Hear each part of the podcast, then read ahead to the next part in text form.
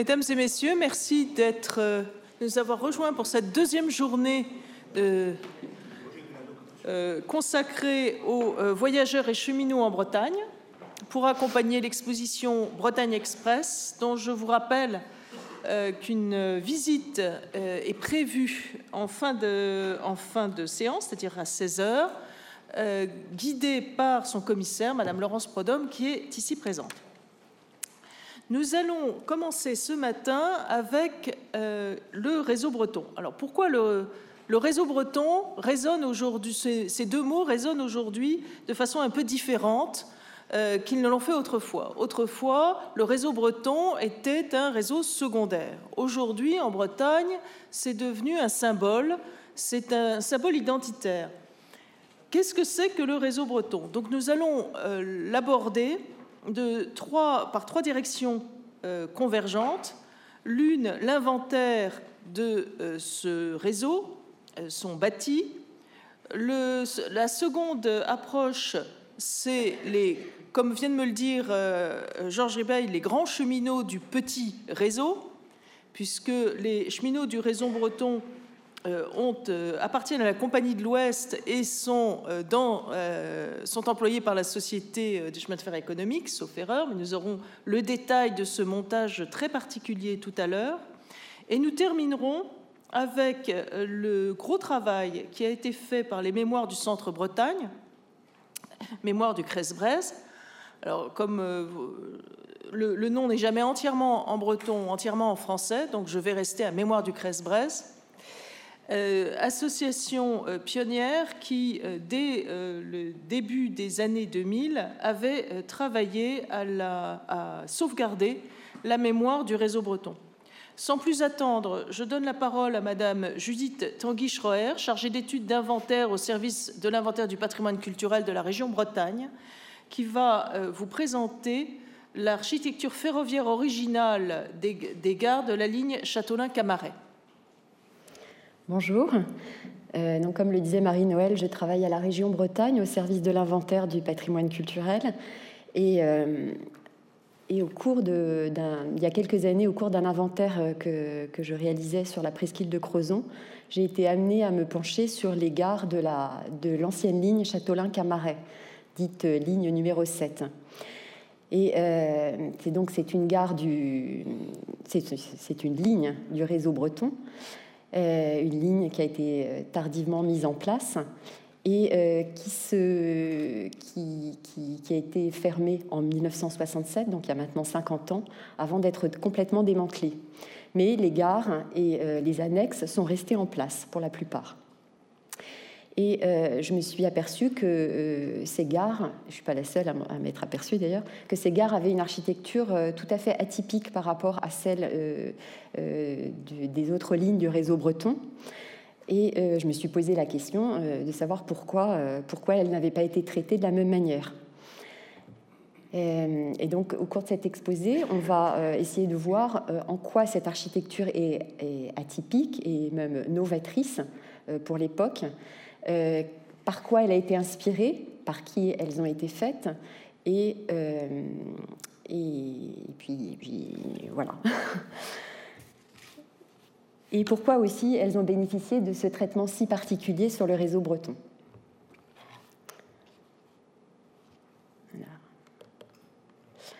Donc, comme je vous le disais, c'est la ligne Châteaulin-Camaret et la dernière ligne du réseau breton à avoir été mise en place, inaugurée entre 1923 et 1925. Il y a un premier tronçon qui a été inauguré en 1923, c'est celui qui correspond à Châteaulin-Crozon, et le deuxième tronçon inauguré en 1925, c'est celui qui correspond à euh, Crozon-Camaret avec embranchement au fret. C'est une gare qui comprend euh, huit gares, huit gares identiques euh, outre euh, la, station euh, de départ à Châteaulin-Ville. qu'on évoquera tout à l'heure.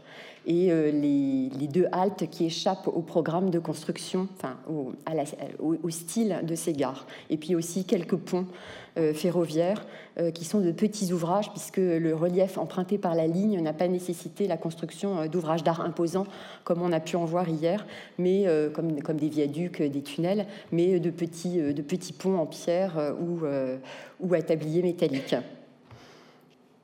Alors, on le voit là sur la carte.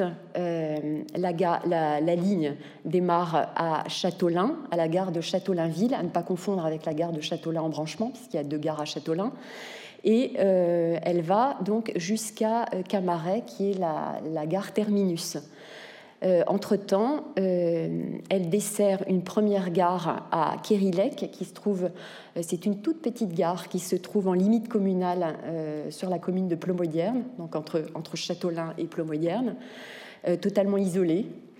Une, une, autre gare au sud du bourg de Plomodierne, une troisième gare à Saint-Nic, une quatrième gare à Talargroise, donc sur la commune de Crozon, une cinquième gare, la gare centrale, celle de Crozon-Morgat, qui dessert le bourg, mais aussi la station balnéaire de Morgat, qui se trouve à peu près à 1 km 5 du bourg.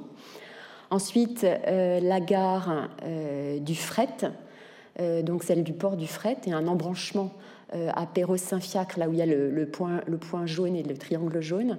Et ensuite, donc c'est à peu près 4 km hein, euh, entre l'embranchement et, la gare du fret. Et ensuite, euh, elle rejoint euh, le, port de, Camaret, qui est la station terminus, la plus fréquentée d'ailleurs, pour des raisons que j'évoquerai tout à l'heure.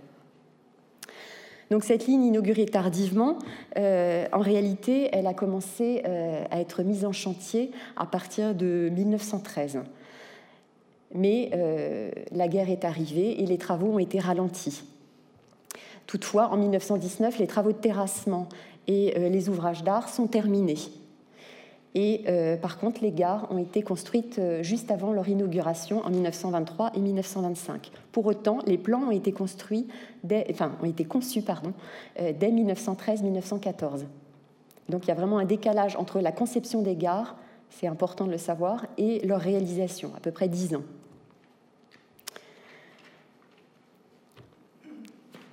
Euh, donc, ce qu'il faut savoir aussi, c'est que euh, cette, euh, cette, ligne a été réclamée dès 1878. Donc là encore, il y a un décalage entre la première demande, comme souvent, et la réalisation finale. elle a été réclamée par plusieurs conseils municipaux et aussi par le Conseil général, dès 1878, donc, et déclarée ligne d'intérêt général par la loi. Mais elle n'a pas été concédée euh, parce qu'on euh, euh, trouvait que c'était une ligne qui, qui, manquait de rentabilité du fait de sa position excentrée, du fait aussi que le trafic des marchandises se faisait essentiellement par les ports et que l'intérêt militaire argué par, par quelques conseils municipaux n'était pas suffisant. Et puis au début du XXe siècle, le, le, tourisme se développe sur la presqu'île de Crozon et et à ce moment-là, euh, euh, il y, avait vraiment une, une, villégiature qui se développe, notamment euh, dans la station de balnéaire de Morgat, mais aussi dans des petits ports de villégiature comme le Fret, comme l'Andévennec, mais aussi à Telgruc-sur-Mer et, à Camaret, où il y a des colonies d'artistes. Bref, il y a un intérêt touristique qui s'éveille et ça a peut-être motivé la, réalisation de, de cette ligne qui est approuvée en 1910 par le ministère des Travaux publics.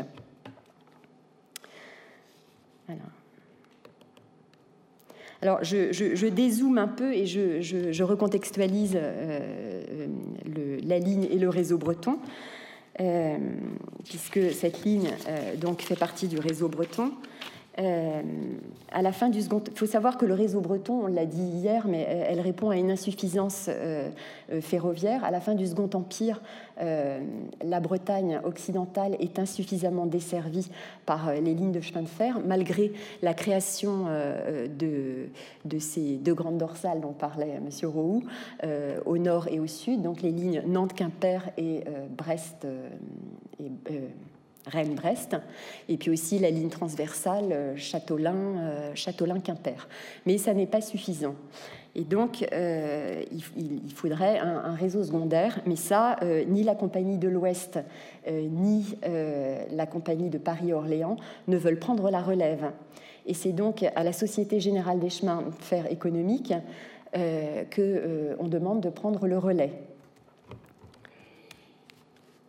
Donc cette Société des chemins de fer économiques, elle est créée en 1880. Euh, elle est issue du plan Fraissinet, hein, du nom du, ministre. Et ce, ce, ministre, Fraissinet, a créé un ambitieux programme de travaux publics qui est destiné à désenclaver les régions reculées de la France. Et euh, donc la Société Générale des Chemins de Fer économiques, euh, on lui confie la création euh, d'un réseau breton, donc un réseau en, étoile, d'ailleurs je passe à la diapo suivante, un réseau en étoile autour de Carhaix pour désenclaver le Finistère. Alors c'est un, réseau à voie métrique, à voie étroite, qui est moins plus, plus économique à mettre en œuvre qu'un réseau classique à voie normale, mais également plus lent. Donc, euh, c'est un réseau qui est tardif puisqu'il se met en place à partir de 1893 pardon, et jusqu'en 1925 euh, pour la ligne Châteaulin-Camaret. Et là, euh, bah, le département du Finistère dispose enfin d'une ligne de lignes longitudinales et, également transversales. Donc ici une carte hein, du réseau breton avec ce réseau en étoile autour de Carhaix et puis les lignes jaunes qui sont les grandes dorsales nord et sud et puis des, photos qui illustrent des ouvrages d'art que l'on trouve sur la ligne euh, euh, Rospordin-Morlaix ou, Carré-Morlaix, comme, comme vous voulez, euh, avec des ponts très des ponts modestes mais typiques de cette architecture ferroviaire. Alors les gares du réseau breton, elles ont une, typologie qu'on retrouve ah, les photos sont un peu floues, qu'on retrouve partout sur, euh, le réseau breton. Euh, une typologie définie par des normes nationales, hein, avec euh, elles sont formées de, ces maisons-gares hein, qui sont typiques, qui forment un alignement avec la, à la marchandise qui est construit dans le prolongement. Euh, des maisons-gares euh, euh, avec une travée centrale, là légèrement surélevée, légèrement en saillie, avec le logement du chef de gare à l'étage, la salle des voyageurs au rez-de-chaussée. Ici, deux exemples, celles les gares de Locmaria-Berrien et de, de Scrignac-Berrien, qui sont très bien conservées et qui font vraiment partie intégrale du, patrimoine architectural, notamment du patrimoine architectural ferroviaire. Elles servent actuellement de, il y en a une qui sert de gîte, celle de Scrignac. Elle a été rénovée depuis pour servir de gîte, euh, sur un parcours de voies vertes et de véloroute. Et celle de Locmaria-Berrien euh, euh, est, un, endroit où on peut louer des, calèches et des chevaux pour faire la voie verte qui suit le tracé de l'ancienne ligne. On a également des, abris de...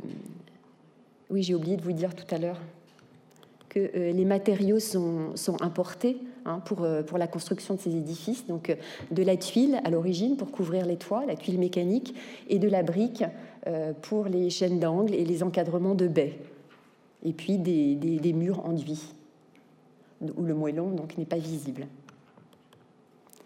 Il y a aussi des, éléments annexes comme ces abris de voyageurs, certains où ces latrines. Euh, j'appelle pas ça des lieux d'aisance, mais j'appelle ça des latrines, euh, qui, ont, survécu euh, avec des constructions en pan de fer, en pan de fer rifté, qui servent de qui servent d'armature, on va dire, au remplage en briques, briques vernissées parfois, qui créent des motifs décoratifs intéressants et euh, des, techniques de construction qu'on retrouve euh, euh, partout en France, dans les, sur, les, sur les halles, sur les marchés couverts, etc.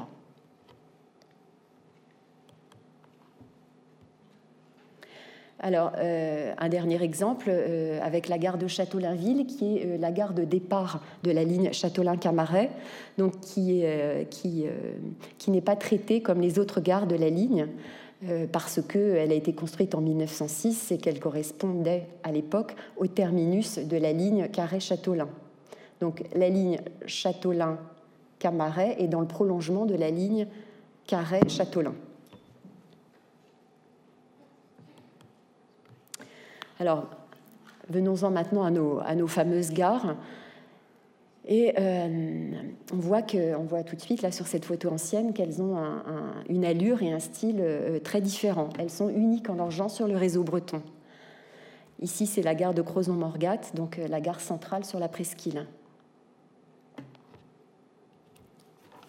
Je reprends mes notes.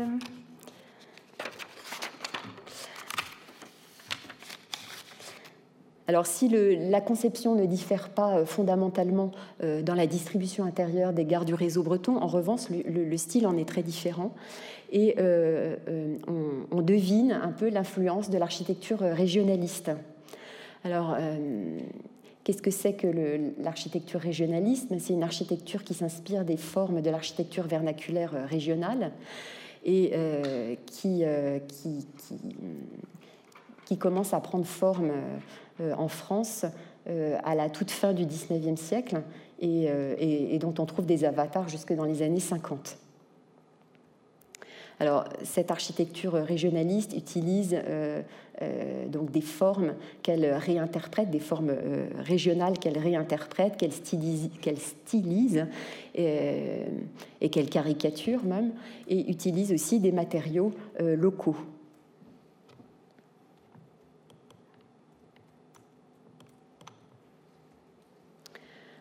Alors, des photos actuelles et, euh, une élévation euh, faite par l'architecte dont je vais vous parler tout à l'heure euh, en 1914.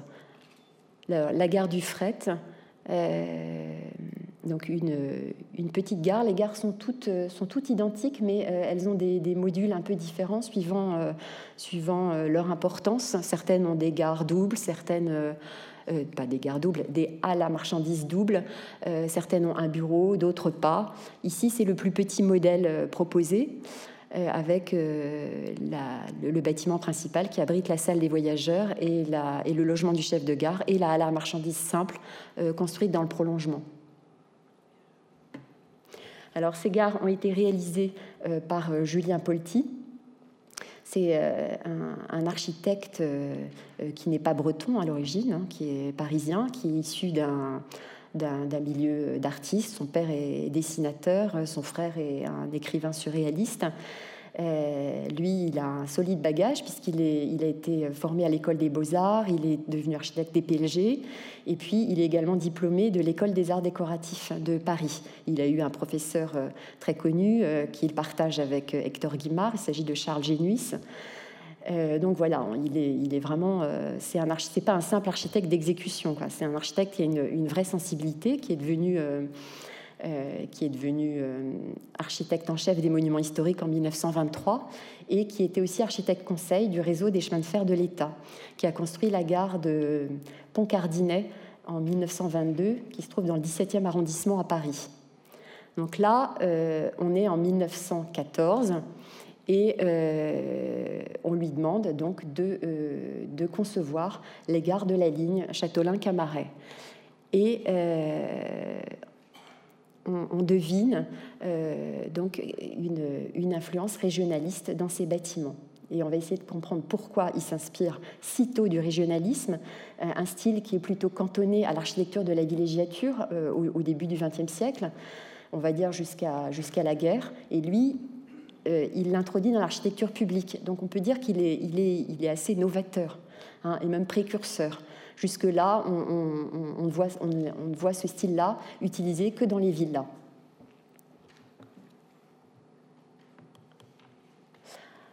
Alors, euh, un autre exemple, la gare de Plot moderne, qui est plus importante. On voit pas très bien la halle, la marchandise, mais elle est, double. Et là, il y a un petit bureau qui est accolé contre le, contre le bâtiment principal. Alors, pourquoi architecture régionaliste? Eh bien, euh, il y a plusieurs euh, éléments. Notamment l'utilisation du granit qui est issu de la berylite. C'est un granit clair assez local. Hein. La berylite, c'est pas loin de la presqu'île de Crozon. Utilisé pour les soubassements, pour les encadrements de baies, pour les corniches, pour les, rampants des pignons et pour les souches des cheminées.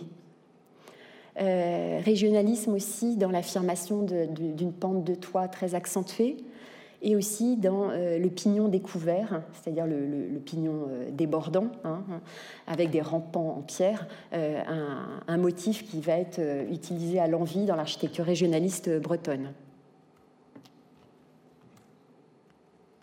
Mais là, les murs sont enduits, hein. la, pierre n'est pas apparente. Alors d'autres exemples, la, gare de Camaret, euh, euh, une gare qui va être sans doute la plus, euh, la plus, la plus, la plus utilisée, notamment pour l'export des produits de la pêche. Euh, ça j'en ai pas parlé, hein, j'ai un peu oublié d'évoquer euh, l'utilité de, cette ligne, donc vocation touristique mais aussi vocation euh, pour le transport des marchandises, les pommes de terre et les céréales du port Zay, et puis les produits de la pêche, notamment au niveau du port du Fret et du port de Camaret, avec notamment les coquilles Saint-Jacques du Fret et les langoustes de, de Camaret. Euh, donc ici, euh, on voit que la, marchandise est construite en, moellon euh, apparent, en moellon de, grès armoricain, donc qui est issu du, sous-sol local. Hein. Toutes les maisons vernaculaires, enfin traditionnelles, pardon, de la presqu'île sont construites avec, avec ce grès local. Et on voit bien qu'on a, on a voulu retrouver un matériau traditionnel. À droite, celle de Telgruc, euh, très bien conservé, qui, euh, qui appartient à, une personne privée maintenant. Euh, sur les huit gares, il y en a quatre qui appartiennent toujours à la SNCF, qui servent de centre de vacances, et, d'autres qui appartiennent à, des privés. Celle de Saint-Nic, construite à l'est du bourg, et qui dessert également ben, le bourg, mais aussi la plage de Pen 13, la magnifique plage de Pen 13, donc, qui se trouve à, à quoi à 1,5 km, je crois, du bourg au sud. Et on voit euh, comment elle s'insère dans le paysage, donc elle, se, elle se, démarque vraiment euh, dans le paysage alentour.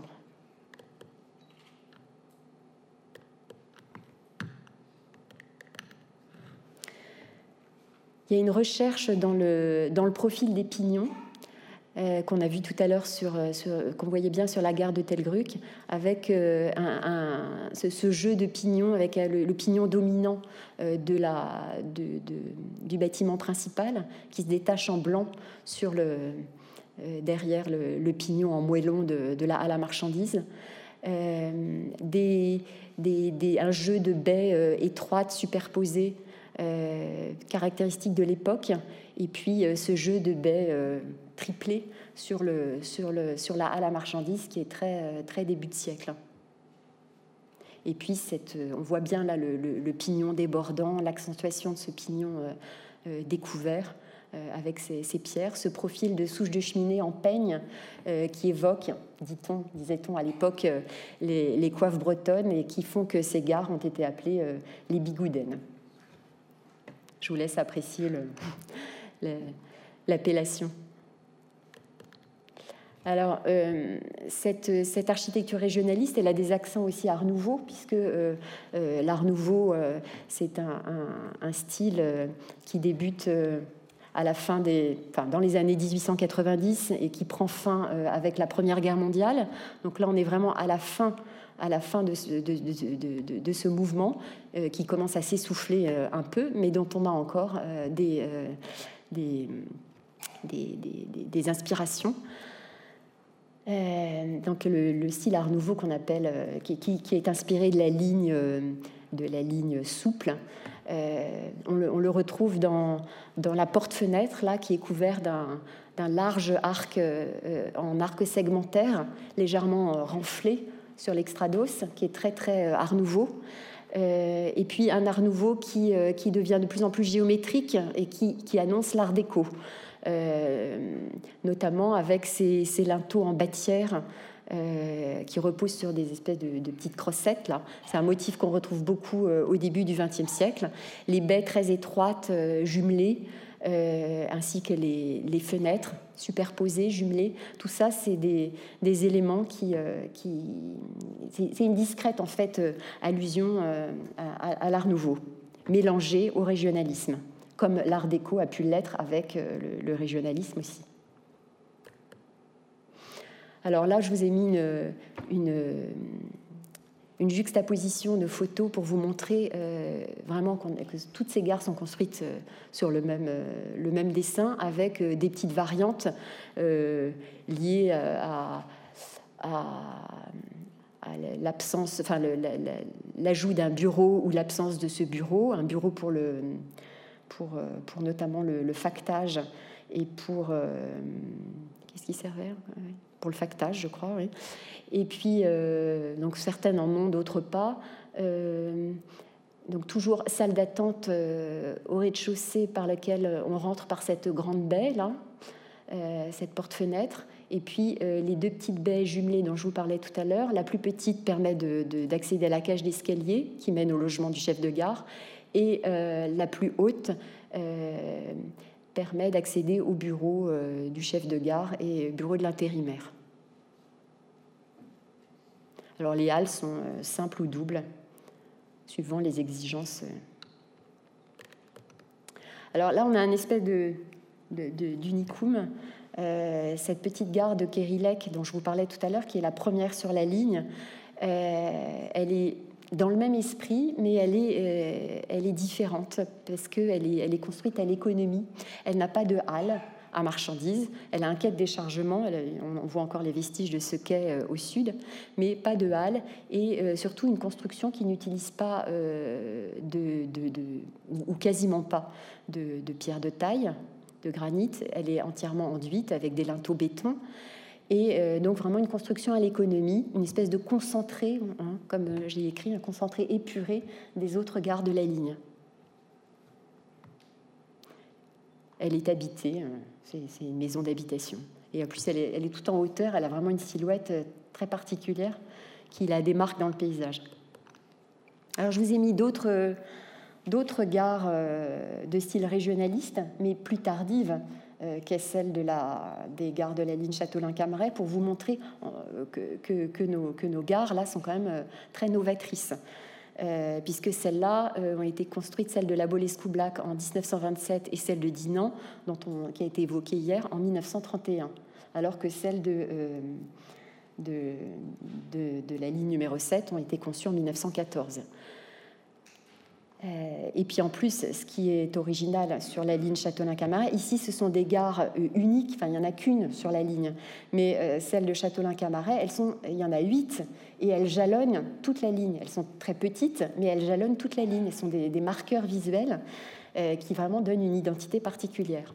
Donc celle de, celle de conçue par Georges Robert Lefort, dont on, dont on parlait hier, une gare une gare euh, régionaliste, mais beaucoup plus moderne, euh, avec l'utilisation de, matériaux modernes comme le béton associé à des matériaux traditionnels.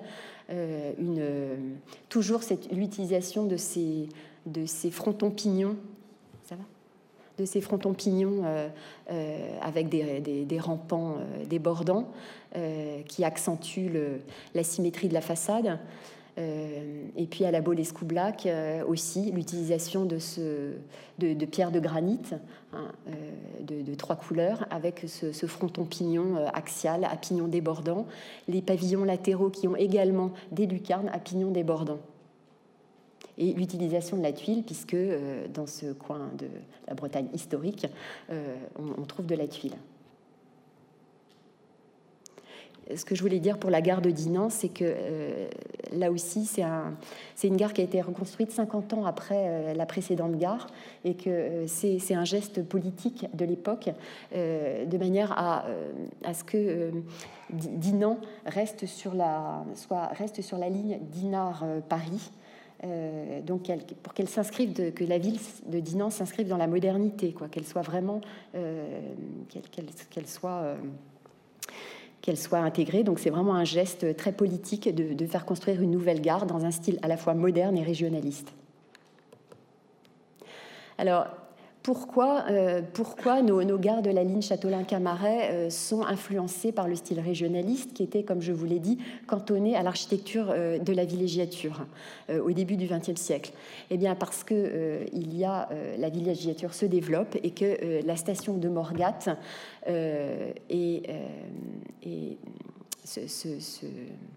se développe avec beaucoup de villas. Une station qui est créée en 1884 par un industriel franc-comtois, Armand Peugeot, qui, trouve que les lieux sont magnifiques parce que justement c'est un endroit très enclavé, très sauvage, et qui, décide d'installer avec avec un cercle euh, intime, une station. Donc le but, il a une vision très particulière pour sa, pour sa station. Il ne veut pas qu'elle soit ouverte au tourisme et au loisir, mais à une compagnie euh, très privée, très choisie, euh, qui tourne autour de cette famille, avec donc une bourgeoisie d'affaires. On va dire que, que la fortune, les, les, habitudes de vie et même la religion, souvent protestante, rassemblent. Donc euh, il ne veut pas d'un parc d'attractions hein, avec euh, euh, une multitude d'architectures, des ornements, des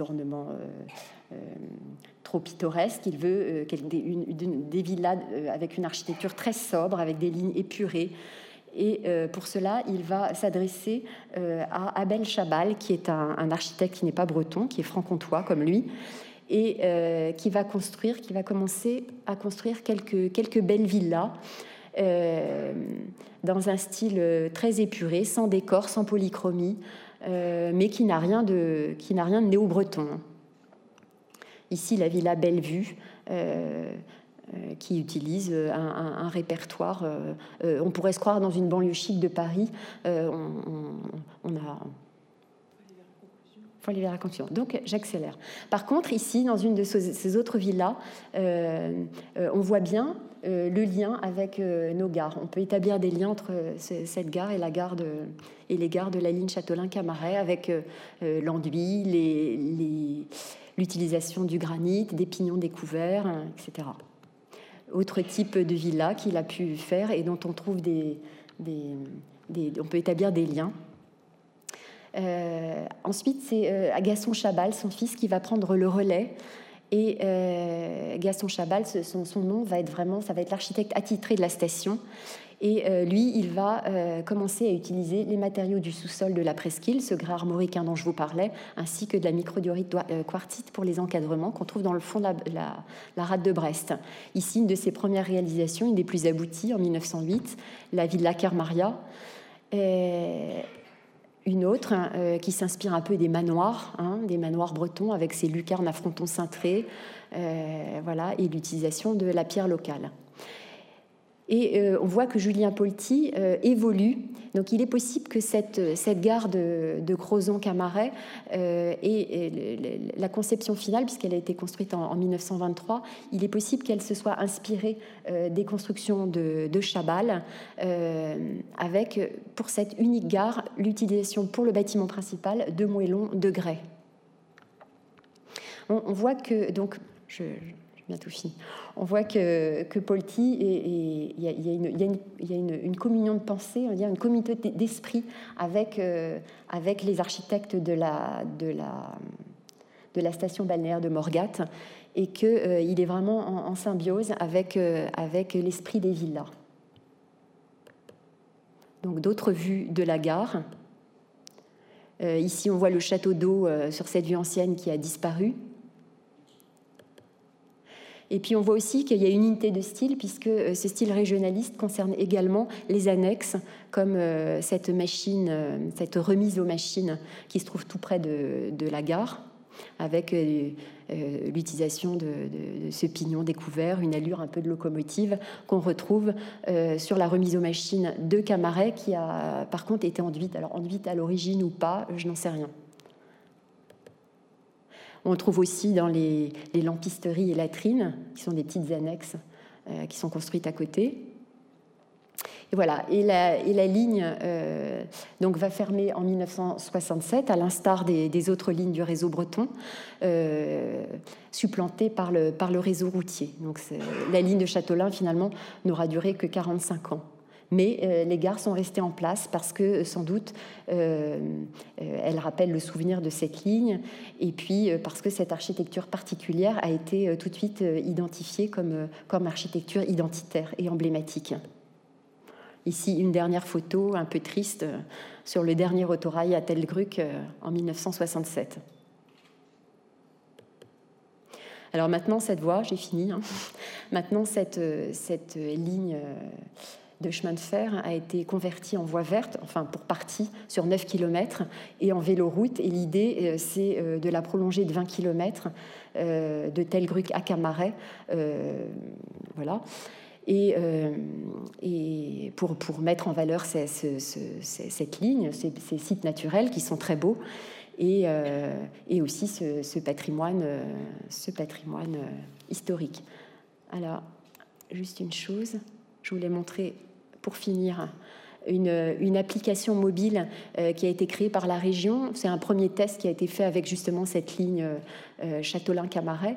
Euh, une application mobile qui est faite pour être, c'est un prototype hein, qui n'est pas tout à fait abouti, qui est, faite pour être visualisée sur une tablette ou un, ou un smartphone. On peut aussi le, le regarder sur un PC, qui permet donc à travers des fenêtres, à travers des fenêtres cartographiées, euh, à travers des fenêtres cartographiées, de, lire des, notices illustrées sur les bâtiments que l'on croise euh, sur son parcours. Alors, par exemple, si je clique, non, ça marche pas. Pas de chance. Au hasard. Bon, normalement, quand on clique sur les petites on s'arrête là. Quand on clique sur les petites icônes, on a, euh, une, euh, on a une notice illustrée euh, qui explique le, les bâtiments qui sont devant nos yeux.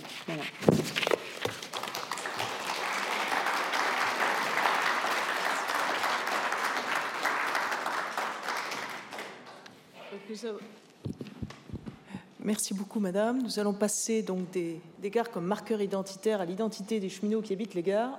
C'est un peu facile. Euh, si Julie Maurice veut bien nous rejoindre. Elle a intitulé sa communication Des conditions de travail inférieures à l'octroi d'un statut du personnel en 1920, esquisse de l'histoire des agents du réseau breton.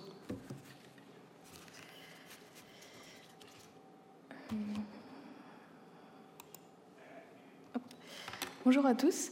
Euh, juste pour me présenter rapidement, en fait, euh, je suis en convention CIFRE avec euh, la SNCF, c'est-à-dire qu'ils m'ont embauché pendant trois ans pour faire des recherches et une thèse d'histoire sur le statut des cheminots, des, cheminots, des grands cheminots, des cheminots des réseaux d'intérêt général, pardon, jusqu'à la veille, enfin de leurs origines jusqu'à la veille de la Seconde Guerre mondiale. Euh, j'arrive en fin de contrat là actuellement. Voilà. Donc euh, en fait, euh, cette communication a pour point de départ la découverte d'un fascicule qui, qui, ressemble en tout point sur le fond comme sur la forme au statut commun qui a été octroyé au personnel de l'ensemble des grands réseaux d'intérêt général en 1920, à la seule différence qu'il contient la mention supplémentaire de réseau breton. Donc en fait, euh, c'est cette euh, mention qui m'a un peu interpellée parce que j'avais pas eu l'occasion, euh, dans le cadre de mes recherches de doctorat, de trouver d'équivalent dans mes différents déplacements en service d'archives ou dans, des centres documentaires.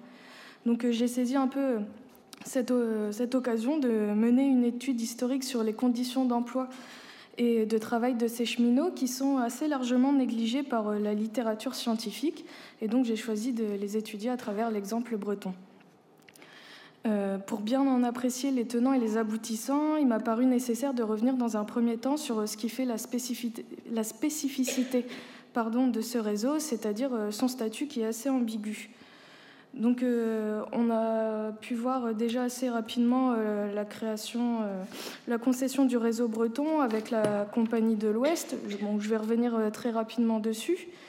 Donc Au moment de créer le réseau breton dans les années 1850, le ministre des Travaux publics refuse qu'une seule compagnie soit chargée d'exploiter euh, ce réseau. Donc la compagnie euh, du Paris-Orléans, le PO, euh, hérite de, certaines lignes, tandis que celle de l'Ouest, qui est créée en 1855, reçoit 820 km de lignes, dont Rennes-Redon, Le Mans-Angers, Rennes-Brest, qui sont ouvertes à l'exploitation dans la première moitié des années 1860. Euh, la Compagnie de l'Ouest reçoit aussi quelques lignes en, Normandie. Donc le réseau breton est en fait initialement concédé comme un réseau d'intérêt général. Donc quand on dit réseau d'intérêt général, en fait c'est un classement dans le réseau ferré qui correspond plus, plus ou moins à celui qu'on connaît dans le réseau routier encore actuellement avec les nationales, les départementales, etc. Donc il faut bien avoir en tête qu'en fait, à cette époque, chaque grande compagnie prescrit des règles qui lui sont propres en matière de gestion du personnel, même si on retrouve quand même des, traits similaires d'un réseau à l'autre. Mais euh, la construction et l'exploitation des lignes coûtent cher.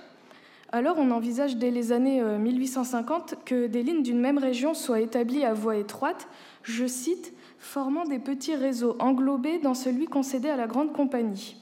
Donc euh, ce choix de, construire à voie étroite, il peut être motivé par plusieurs raisons. La construction en pays accidenté, par exemple, ou encore un souci d'économie. En, effet, il faut voir que ce, choix permet une diminution de 10 à 40 du coût d'établissement par rapport à une voie à écartement normal. Donc c'est quand même une économie qui est assez, assez importante. Et donc en fait, c'est ce que propose de réaliser la, la Compagnie de l'Ouest pour le réseau breton autour de Carré afin, donc je cite, d'économiser sur la dépense de construction. Donc on a une loi du 10 décembre 1885 euh, qui, euh, euh, approuve cette décision et plusieurs lignes de chemin de fer sont ainsi construites à voie étroite. cette voie étroite est substituée à la voie large et ainsi le réseau est augmenté d'environ 50 km. Donc je me suis trompée sur la diapositive, la largeur de la voie entre les bords intérieurs des rails, c'est pas de 60 cm, c'est bien d'un mètre. Voilà, donc juste pour avoir un ordre d'idée, à partir de l'entre-deux-guerres, le réseau breton demeure le, plus long réseau à voie métrique, de France. Donc c'est quand même euh, quelque chose d'assez important. Quelques mois plus tard, en fait, la compagnie de l'Ouest choisit d'affirmer le réseau breton à une société tierce, donc comme on l'a vu tout à l'heure, la Société Générale des Chemins de Fer Économiques. C'est un choix qui est justifié par la particularité de la région, donc, euh, je cite, S'agissant d'une exploitation tout à fait spéciale, pouvant se distinguer complètement du service du reste du réseau.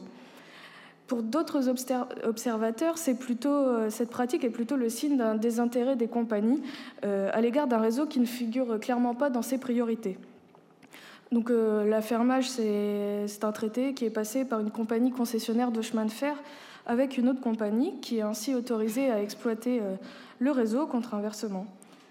Alors, euh, la Compagnie de l'Ouest choisit d'affirmer ses lignes à la Société Générale des Chemins de Fer Économiques, donc, qui a été créée en juillet 1880.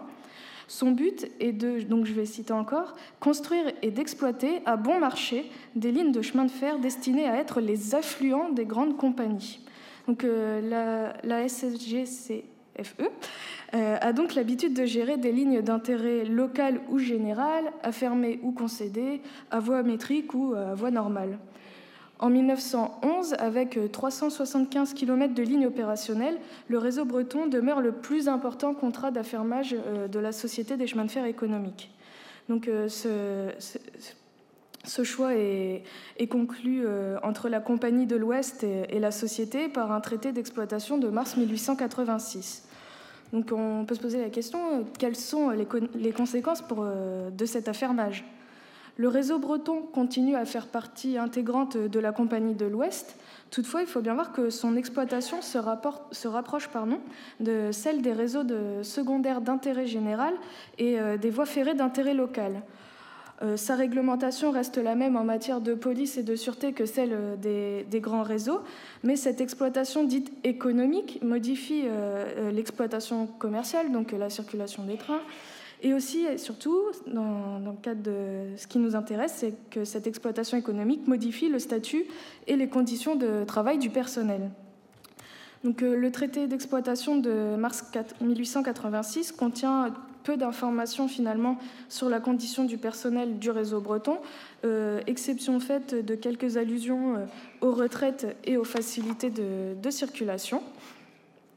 Euh, on sait qu'entre 1890 euh, et 1907, alors je ne connais pas la date précise, il y a une caisse de retraite qui est mise en place euh, pour le personnel breton.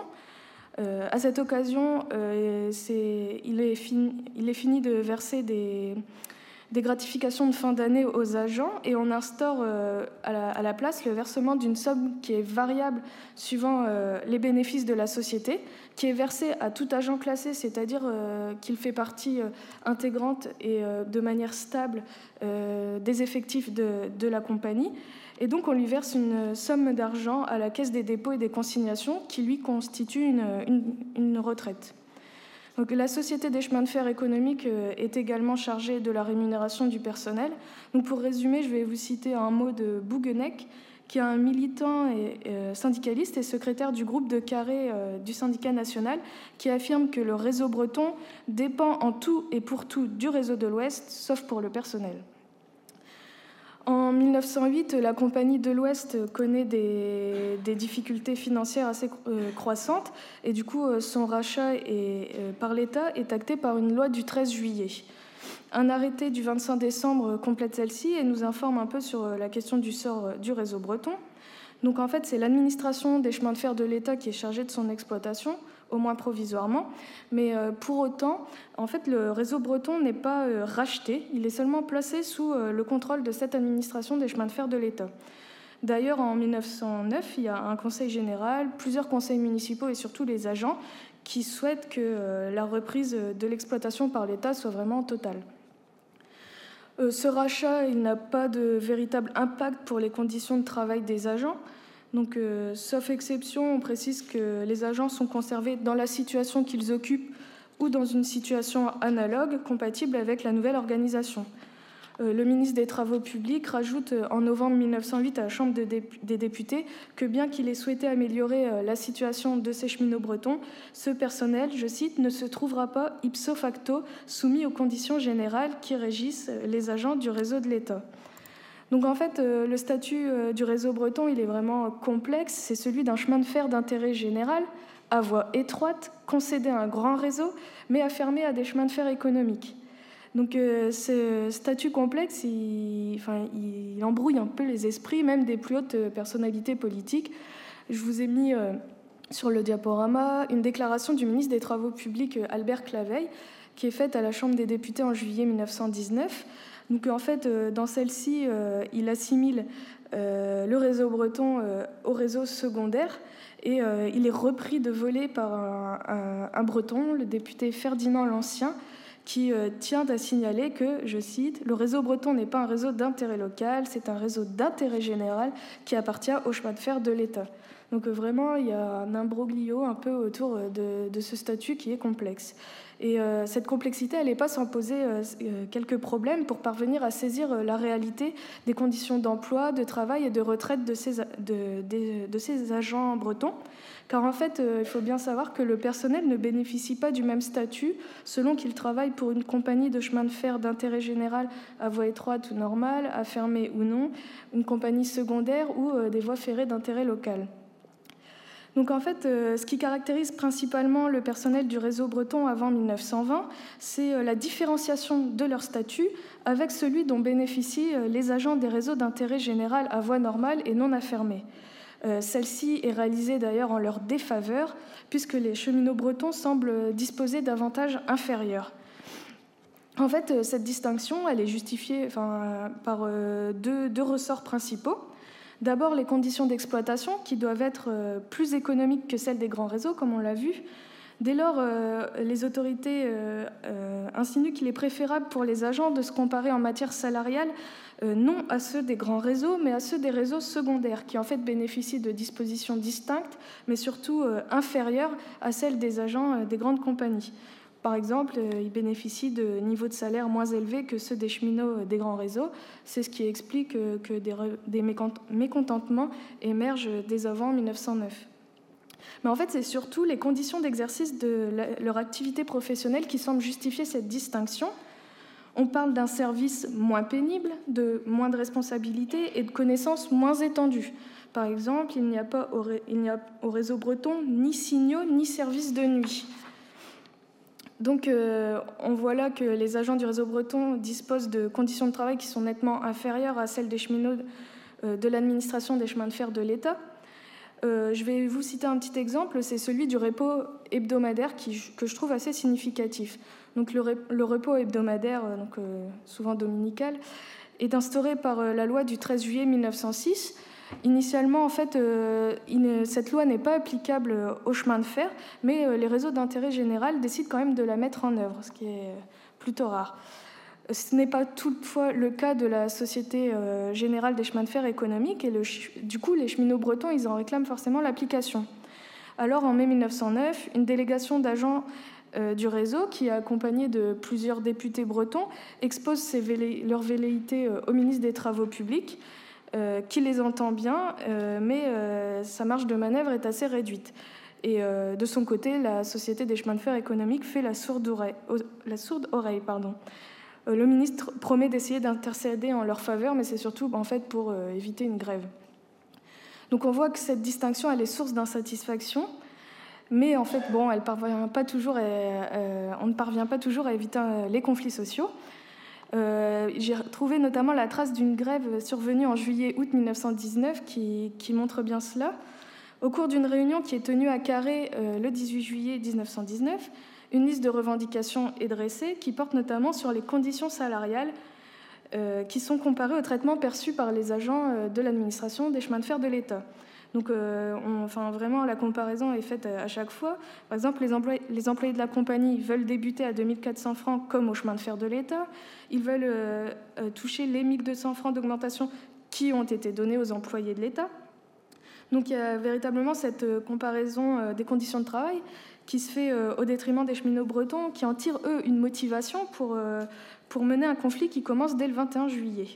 À cette date, aucun train ne circule sur le réseau. Euh, mais le mouvement se passe dans un calme assez relatif. Les agents sont résolus à cesser le travail jusqu'à ce que satisfaction soit obtenue. Euh, ils rencontrent le directeur de la Société des chemins de fer économiques, mais aucun accord n'est trouvé. À la Chambre des députés, on demande l'intervention euh, du ministre des Travaux publics dans la résolution du conflit. La compagnie organise progressivement la reprise de l'activité, mais la situation traîne en longueur. Elle entraîne même dans son sillage une grève des cheminots de Côte du Nord. Le travail reprend pourtant euh, à partir du 12 août, alors que le conflit a duré quand même 22 jours.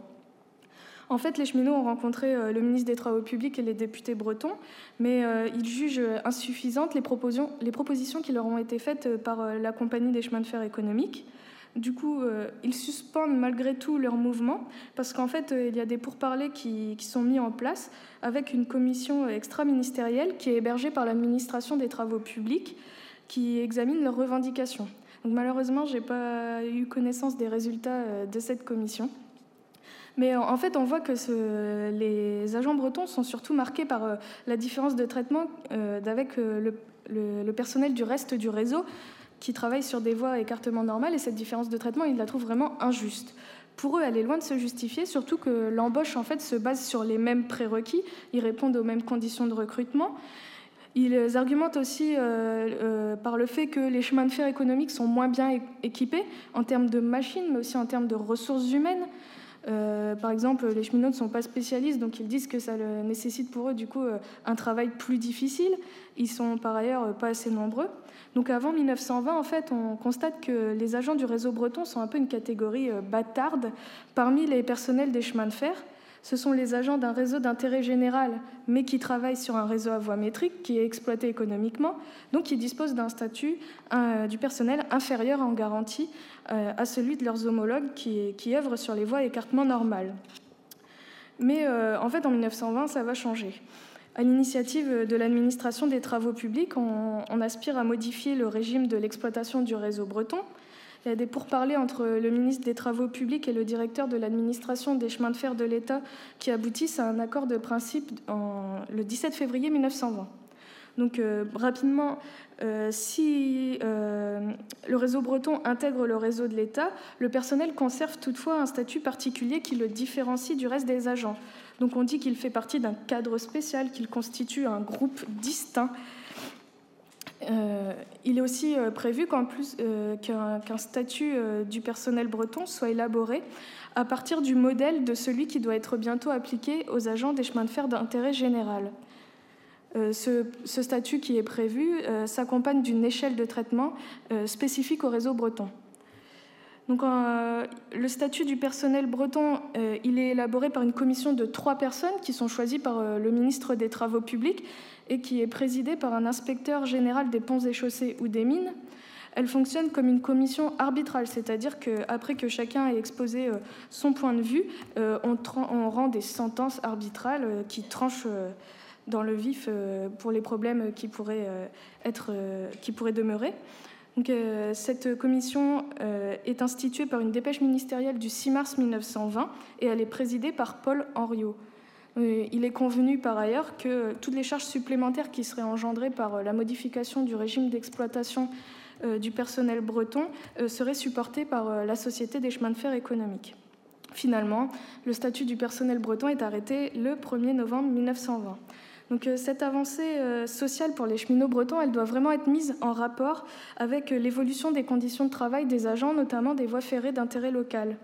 En effet, à peine un mois après l'institution de cette commission, une circulaire d'avril 1920 enjoint les compagnies qui emploient ces agents euh, des voies ferrées d'intérêt local à s'entendre avec les agents en faisant appel, s'il y a lieu, aux commissions paritaires et aux bons offices de l'autorité locale.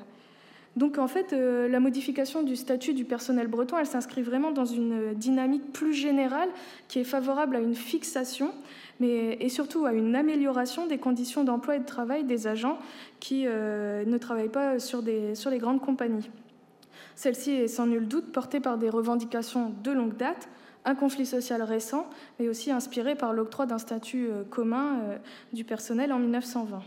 Donc euh, rapidement, les différences entre le statut du personnel breton et celui du personnel des agents des grands réseaux d'intérêt général, elles sont assez minimes en fait. le fond et la forme des documents sont, des fascicules sont identiques. Euh, quelques modifications sont toutefois apportées au statut du personnel breton pour tenir compte de la spécificité de sa situation et de l'organisation de son réseau qui est régional par essence et donc qui entraîne des indispensables adaptations. Euh, pour citer un exemple, la représentation du personnel est organisée différemment.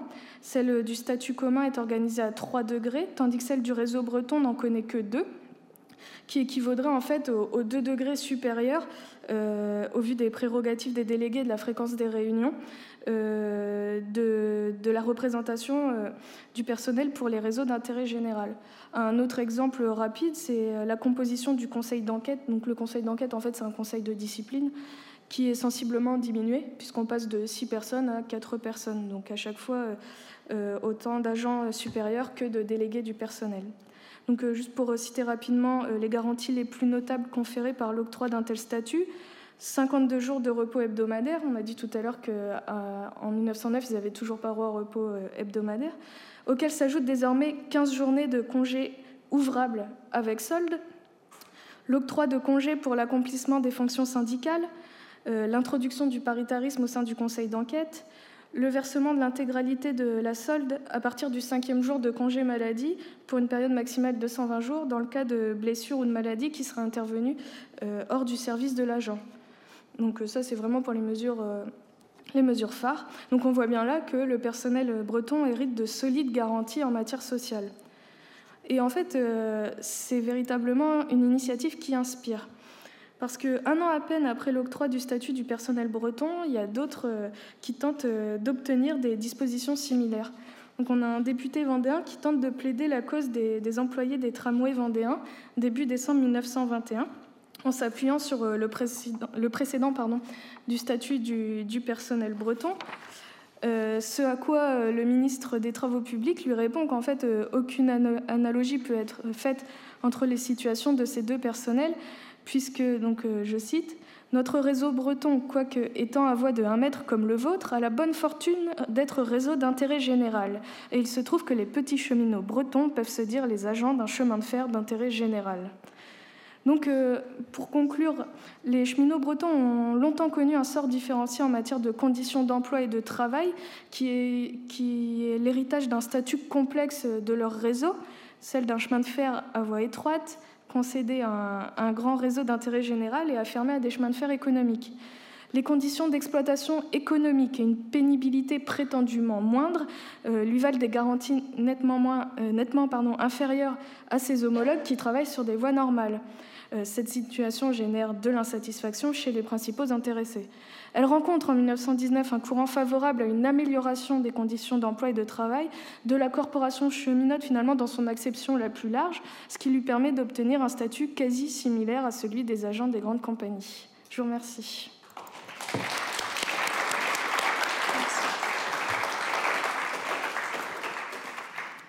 Merci beaucoup de ce point qui, sur, un, sur un sujet dont nous avons vu la complexité, puisque même les acteurs eux-mêmes, on ne va pas dire les ministres, mais même les acteurs eux-mêmes ne comprenaient pas euh, ce qu'ils avaient euh, à décider dans, cette affaire. Donc, euh, pour passer des, du statut des cheminots du réseau breton à leur vie et à leurs souvenirs, nous allons euh, demander euh, aux, deux représentants des mémoires du, du bresse de, nous rejoindre.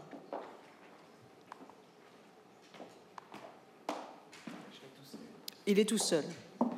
Donc, nous accueillons Paul Hoffelmann-Floïc, historien et médiateur culturel aux mémoires du Crest-Bresse. Voilà, donc je représente aujourd'hui l'association des mémoires du Crest-Bresse, donc qui malheureusement n'existe plus aujourd'hui. Euh, c'est la dernière intervention qu'on fait en, public puisque l'association a disparu suite à des problèmes financiers. Donc, qui euh, interviennent aussi sur, euh, sur le sujet qu'on aborde aujourd'hui, puisqu'il y a pas mal de choses qui ne sont plus accessibles, auxquelles on n'a plus accès en termes de collectage qui ont été faits dans le passé. Donc, nous, notre association, elle ne s'intéresse pas seulement au, au train, et surtout pas au réseau breton, euh, qui représente une infime partie des sujets qu'on traite, puisque nous, on s'intéresse au patrimoine qui va du néolithique jusqu'au patrimoine industriel du 19e, et surtout au patrimoine gallo-romain, puisque nous, on est basé à Carhaix, et que Carhaix est une ancienne capitale gallo-romaine. Donc, euh, on a eu quand même pas mal de collectages qui ont été menés avec l'association pour euh, préserver les souvenirs des cheminots, euh, et aussi, et c'est là où ça va être intéressant, des populations paysannes qui vivaient euh, autour de ce réseau breton et qui ont pas mal participé aussi à son élaboration et à sa vie. Donc justement, c'est ça qui va nous intéresser aujourd'hui et c'est pour ça que l'intervention euh, s'intitule Le rail et la faux, puisqu'il y a une très forte alliance, solidarité qui va se faire entre les paysans du réseau, les paysans du centre Bretagne, pardon, et les cheminots euh, du réseau breton, et qui sont en fait, on le verra euh, par la suite, mais qui sont les mêmes. Donc euh, aujourd'hui, enfin là tout de suite, on va, avec l'intervention, découvrir d'où vient cette, alliance et cette solidarité, quelle forme elle va prendre, et enfin on pourra voir les résultats, puisque ça a eu un important impact sur le centre Bretagne. Et donc là, je, je, Sibérie, c'est pas moi qui le mets, hein, c'est une citation qu'on va voir tout à l'heure. Donc, d'où est-ce qu'on peut trouver les origines de cette alliance? Euh, ça, vient bien avant l'installation du réseau breton et ça, correspond aussi à la manière dont le centre Bretagne. Alors, est-ce que tout le monde sait ce que c'est que le centre Bretagne? Normalement, ça va. Donc, c'est euh, cette zone qui est plus ou moins entre Pontivy et Carhaix et donc une sorte d'arrière-pays qui appartient, même si on est Là, nous, Carré, dans le Finistère, on n'appartient pas vraiment au Finistère parce qu'on n'est jamais représenté euh, en tant que terre. C'est toujours les côtes qui sont privilégiées. Et globalement, pour tout le centre-Bretagne, c'est toujours la même chose. C'est une sorte de cinquième département, enfin sixième, euh, qui, n'appartient pas vraiment à, qui a une sorte d'identité, mais qui se définit plutôt en négatif par rapport aux côtes. Euh, donc, comment est-ce que le centre-Bretagne a été intégré au reste de la, de la, de la Bretagne. Euh, c'est assez compliqué. C'est quand on a commencé à avoir des pourparlers pour installer le train ou des voies de transport qui étaient efficaces, et surtout du transport ferroviaire, on avait le choix soit de passer par les côtes, soit de passer par le centre. Ça, je pense que vous l'avez tous bien vu. Et vous avez aussi dans l'exposition euh, des vidéos qui sont très intéressantes et qui expliquent bien ce phénomène-là. Sauf que la Bretagne au centre n'avait aucun intérêt pour les, développeurs. Euh, je, vous ai mis, je vous mettre une citation qui est un peu positif par rapport à la deuxième qui va venir, donc qui montre bien euh, la manière dont on voit le centre Bretagne. Donc toute l'industrie est sur les côtes et au centre il n'y a que de la misère.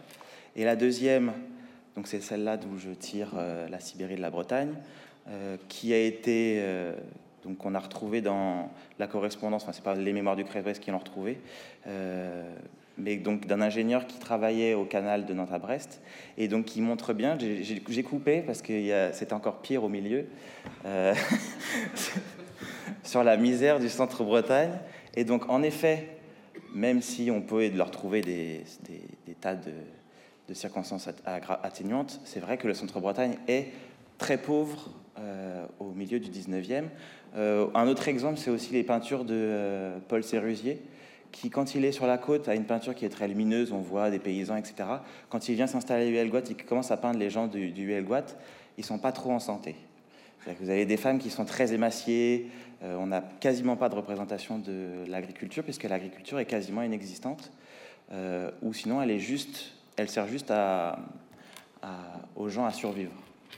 On n'a pas du tout une activité économique basée sur l'agriculture. Mais pourtant, euh, presque l'intégralité des gens qui vivent en Centre-Bretagne sont paysans et se considèrent comme paysans. Et c'est ça aussi qui est intéressant avec le, réseau breton, c'est que on a eu d'autres euh, expériences industrielles, comme les mines de plomb argentifère, les carrières. À aucun moment, les gens qui, étaient paysans mais allaient travailler euh, de manière régulière dans ces industries-là se sentaient ouvriers ou mineurs ou, euh, ou mineurs, voilà, extracteurs de schiste, ils se sentaient toujours paysans. Et c'est seulement avec le réseau breton où des gens qui sont issus du monde paysan vont commencer à intégrer une dimension ouvrière, même s'ils restent toujours des paysans euh, et s'écarteront jamais de ce monde-là. Mais c'est la première fois où euh, même les paysans sont heureux de, se considérer comme ouvriers. Euh, voilà. Donc on leur donne le canal de Nantes à Brest en se disant c'est ça, c'est la solution pour le centre-Bretagne. Sauf que en effet, le canal de Nantes à Brest, ça va avoir un intérêt, ça va développer l'économie. Sauf que en centre-Bretagne, entre Pontivy et Carré, il y a tellement d'écluses que les péniches ne passent presque jamais. Donc tout le trafic euh, va servir. Les ardoisières, ça, ça va bien marcher, ça va développer les ardoisières. Mais les intrants pour l'agriculture vont pas passer. Les matériaux de, de construction, pareil. Donc pour le centre-Bretagne, on va avoir très peu de, péniches qui passent et peu de développement. Surtout que c'est bien le canal, sauf que pour pouvoir accéder aux marchandises, il faut pouvoir y aller. Sauf que les routes en centre-Bretagne sont presque impraticables la bonne partie de l'année, puisqu'il pleut, il n'y a pas de revêtement, etc. Même si on a des voies romaines, elles sont pas, c'est pas euh, la panacée. Et en plus, on a très peu de véhicules pour s'y rendre. Donc on peut y aller à pied, on peut y aller euh, avec une charrette, mais ça ne permet pas de transporter énormément de choses sur l'arrière-pays de ce canal-là. Ça va être renforcé avec donc l'arrivée euh, des deux lignes sur les côtes. Donc on, on voit bien autour de Carré ce grand trou qui va se renforcer avec l'arrivée des lignes départementales. Euh, et c'est seulement donc à la toute fin du 19e où le réseau breton va permettre de relier le centre-Bretagne aux côtes et par les côtes au reste du pays. Donc on voit bien aussi l'intérêt euh, général de ce réseau, à la fois pour les gens qui vivent ici, mais pour leur permettre de développer sur des marchés à l'extérieur. Et ça va surtout être intéressant, on le verra, pour les développements urbains, puisqu'on va avoir de plus en plus besoin de, légumes, de viande, etc., pour nourrir les gens euh, des villes. Euh, donc les premiers contacts, on va avoir des premiers, les tout premiers contacts qui vont se faire entre le réseau breton et les paysans, ça va être avant même la naissance, enfin avant même l'ouverture des lignes. C'est parce que, on l'a dit, c'est un réseau à voie métrique, donc ça sert à s'adapter au, au mieux au terrain, qui est quand même assez contourné avec beaucoup de collines, etc. Et donc, comme c'est un, on ne pouvait pas faire venir de machines ou très peu, ça a été construit à la main par euh, donc des ouvriers qui étaient principalement des journaliers ou des manœuvres euh, issus du monde de l'agriculture. Il n'y a tellement pas de, travail dans les fermes qu'ils sont obligés de, donc on l'a dit, soit de travailler dans les mines, travailler dans les carrières, et ça va être une des, des, choses qu'ils vont faire, c'est construire le réseau breton, qu'ils attendent depuis euh, quelques années, et donc ils vont participer à sa construction et ça va être la première fois où les paysans vont euh, se rapprocher de, du train. Ensuite, euh, la deuxième chose, c'est que, euh, on l'a dit, donc la Société Générale des Chemins sur économique, vous l'avez vu, est une société nationale. Quand elle va s'installer elle va commencer à gérer le réseau breton, elle va pas embaucher des gens sur place, elle va faire venir des gens qui viennent de France, enfin du reste de la France, vers la Bretagne euh, pour lancer l'activité. Mais très rapidement, elle va commencer à, ne seulement embaucher que des gens qui viennent des campagnes euh, du centre Bretagne, parce que déjà, euh, bah, ce qu'on a dit, c'est que la situation agricole est telle qu'ils ne peuvent pas se permettre de de, les cadets, donc c'est pour ça que je parlais des cadets, n'ont pas la possibilité de continuer de travailler dans la ferme de leurs parents.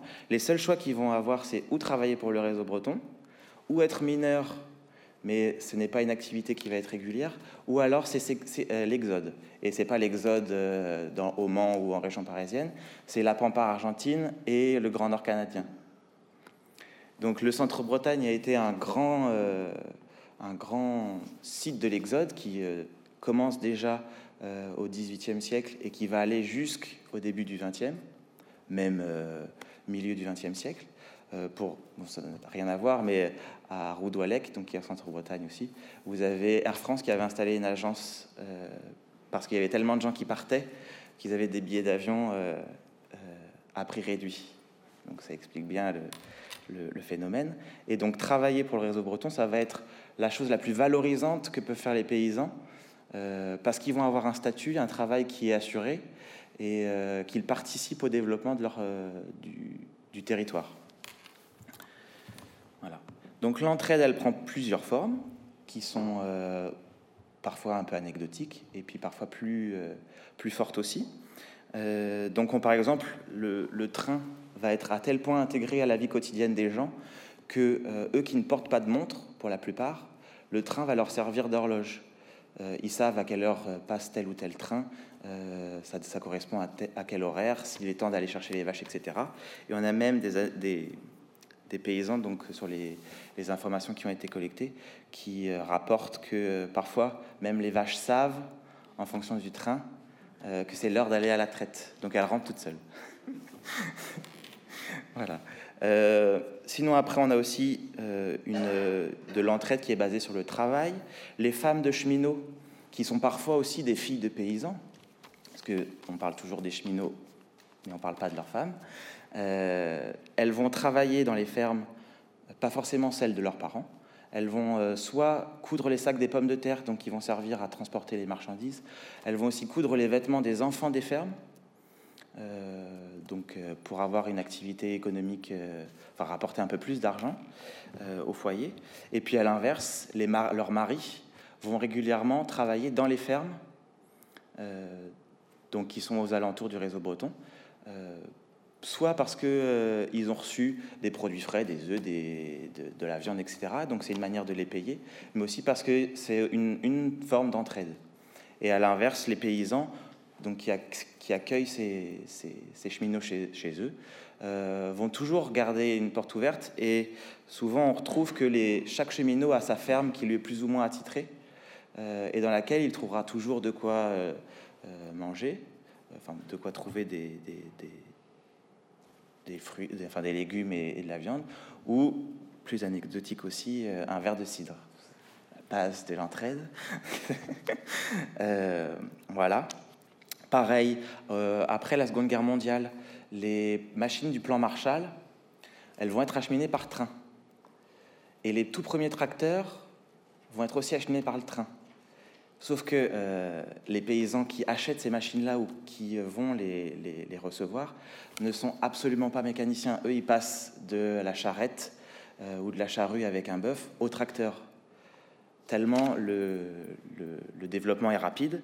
Et donc les ateliers de carré, qui sont très importants et qui vivent en autarcie, puisqu'à Carré, vous avez tous les corps de métier qui sont représentés, qui permettent de complètement démonter une locomotive et de la retaper euh, entièrement. Vous avez tous les métiers du bois qui vont permettre aussi d'entretenir de, les wagons. Euh, vous avez des forges, vous avez l'atelier de carré est, assez impressionnant pour ça. Ils ce sont eux qui vont installer les machines. Donc on a l'exemple des turbines, des moulins, mais aussi des tracteurs, puisque les, paysans ne savent pas les utiliser, ne savent pas les entretenir, et euh, souvent Donc il y a eu le film Au départ de Carré de Jean-Charles Vittorel, vous avez peut-être vu, euh, qui traite donc du réseau breton et euh, qui rapporte qu'il y avait un paysan qui avait acheté un tracteur mais qui n'avait pas pensé à purger le radiateur en hiver. Donc ça a fait claquer le radiateur et il a été entièrement réparé par des cheminots du réseau breton, donc des ateliers de carré.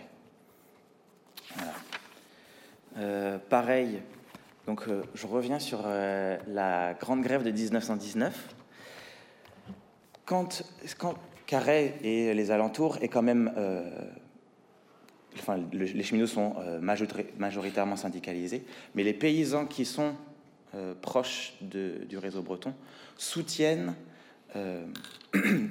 toutes les, luttes des, cheminots. Et donc j'ai oublié de mettre la citation dans le, le document là. Mais je, on a un rapport du commissaire spécial de Quimper qui a été fait au préfet du Finistère lors de la grève de 1919, et donc qui confirme la solidarité. Euh, les cultivateurs de la région de Carhaix, prenant fait et cause pour les cheminots, ont adressé par l'intermédiaire du syndicat des cheminots à M. Clémenceau, président du Conseil, adresse dans laquelle ils protestent contre la lenteur apportée dans la solution du conflit et demandent l'exploitation par l'État des chemins de fer économiques. Parce que le chemin de fer est tellement important pour, euh, pour ces agriculteurs-là que à chaque fois qu'il y a une lutte, les paysans sont derrière les cheminots pour euh, faire avancer le, le, traitement du problème. Donc, euh, cette proximité, cette solidarité, elle va avoir un intérêt majeur pour le Centre-Bretagne. Et là, je vais vous montrer une petite photo. Donc, c'est une maquette qui a été réalisée, donc que, qui, que j'utilise là, euh, et qui est très intéressante parce qu'elle montre bien cette, euh,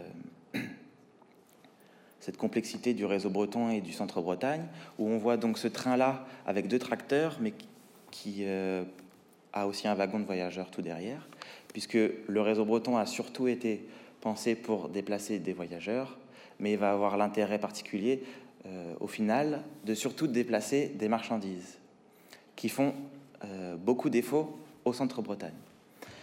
Euh, donc, cette activité que va avoir le réseau breton et les paysans va surtout servir à développer l'agriculture, qui était encore, je ne pas dire, euh, mais, enfin si, qui était très médiocre et qui va devenir euh, très importante. En particulier parce qu'on va enfin pouvoir avoir de manière régulière et à moindre coût des intrants agricoles, donc que ce soit de la chaux ou euh, des fertilisants euh, maritimes qui vont pouvoir venir plus facilement. On a René Kiltu qui a, fait participer au collectage des mémoires du Crazy Braze et dont lui a travaillé pour, les mémoires, pour euh, le réseau breton, mais il est fils de paysan, donc l'exemple parfait, qui rappelle que son père, avant le réseau breton et avant le développement, donc l'âge d'or, c'est à peu près, c'est l'entre-deux-guerres jusqu'à 1930, avant cette période-là, il achète 4 à 5 euh, sacs d'engrais de, par an qu'il utilise avec parcimonie et il n'est pas question de développer des cultures qui, euh, sont, beaucoup, qui sont très consommatrices ou d'engrais ou de, de, de, rendement. Donc pas de maïs, parce que le maïs, ça demande beaucoup trop d'eau et ça demande un, soin qui est trop important. Donc on se limite à des choses qui sont euh, bah, très endémiques au territoire, la pomme de terre, les carottes, qui sont un peu plus, euh, plus au nord et à l'ouest.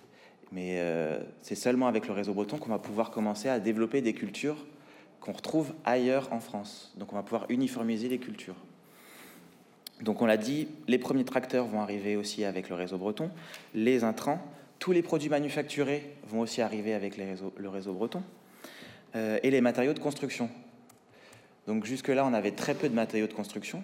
Là, on va pouvoir commencer à développer des fermes modernes avec des infrastructures qui tiennent, qui sont faites pour durer. Et euh, donc ça va permettre donc de développer l'agriculture. Le, développement se fait à plusieurs échelles. On va déjà avoir dans les premières années et même euh, jusqu'à la fin, euh, oui, jusqu'à la fin au moins, les petits producteurs ceux qui ont trois poules à aller emmener au marché. Plutôt que de les emmener à pied, ils vont pouvoir les emmener avec le réseau breton. Mais ils vont pas affréter un wagon pour ça, ils vont monter directement dans le train avec les marchandises. Donc c'est pas rare de voir, et même dans les collectages et dans les, les, photos qui, sont, qui ont pu être faites, de voir des gens qui ont des cages à poules, des cagettes de poireaux, euh, donc qui sont de tout petits producteurs qui euh, essayent de survivre par leur activité personnelle et qui vont pouvoir plus facilement se déplacer de marché en marché. Donc soit à Carré ou à Rostronin, par exemple. Mais à l'inverse, on va pouvoir avoir aussi des paysans et des agriculteurs qui vont euh, qui sont plus, plus, beaucoup plus grands et qui vont euh, développer une activité économique plus importante qui n'est pas tournée seulement vers le centre-Bretagne, mais aussi vers le reste de la France. Donc on a, donc ça c'est un exemple qui est très tardif parce que euh, René Culture apporte euh, que, alors le centre-Bretagne, comme il n'y a pas beaucoup de culture, les céréales poussent très mal, le sol est très acide et très pauvre, on s'est plutôt basé sur de l'élevage.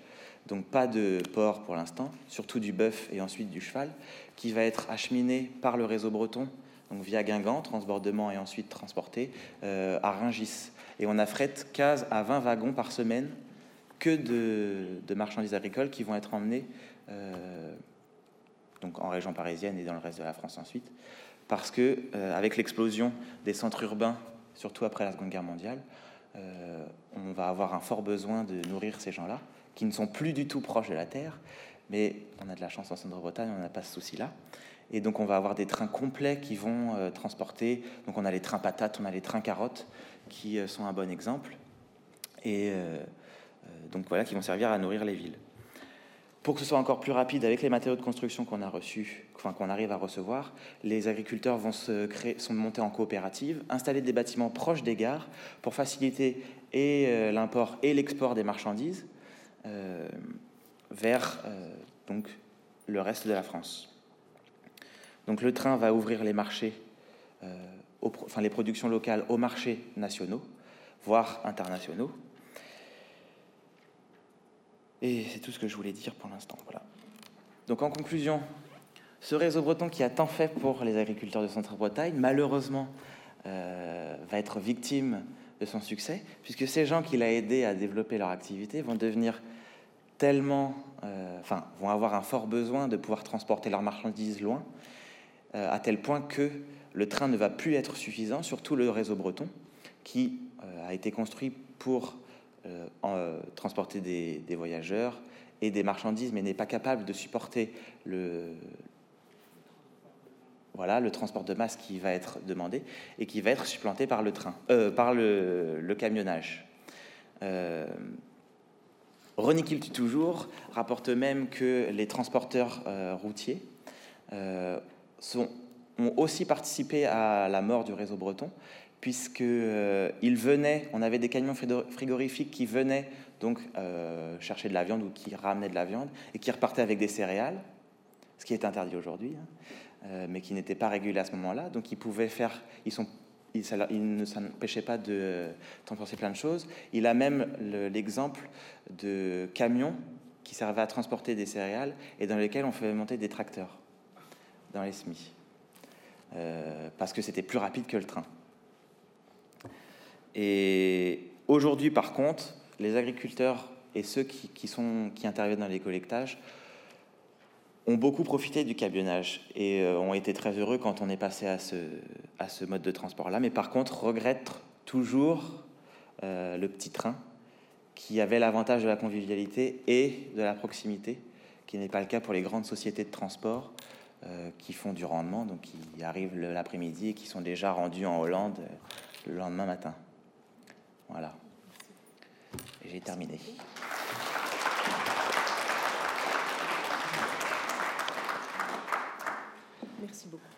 Avant de donner la, parole à, la salle, je voulais euh, rendre hommage au travail euh, effectué, euh, en particulier sur le réseau breton, par les mémoires du Centre Bretagne depuis une quinzaine d'années. Je rappelle qu'il y a plus d'une quinzaine d'années, un colloque, une journée d'études à Carhaix avait réuni les anciens du réseau breton on avait entendu euh, à l'époque que le, choix euh, n'était pas, dans certaines années, entre euh, enfin le, choix de, profession, c'était le mur de l'Atlantique ou le réseau breton. Voilà. Donc, nous, étions avec des anciens nés dans les années 20 qui avaient fait part de leur attachement au réseau. Attachement au réseau qui a été qui, qui, a été montré par le sauvetage, la sauvegarde des archives du réseau breton, en particulier les archives du personnel.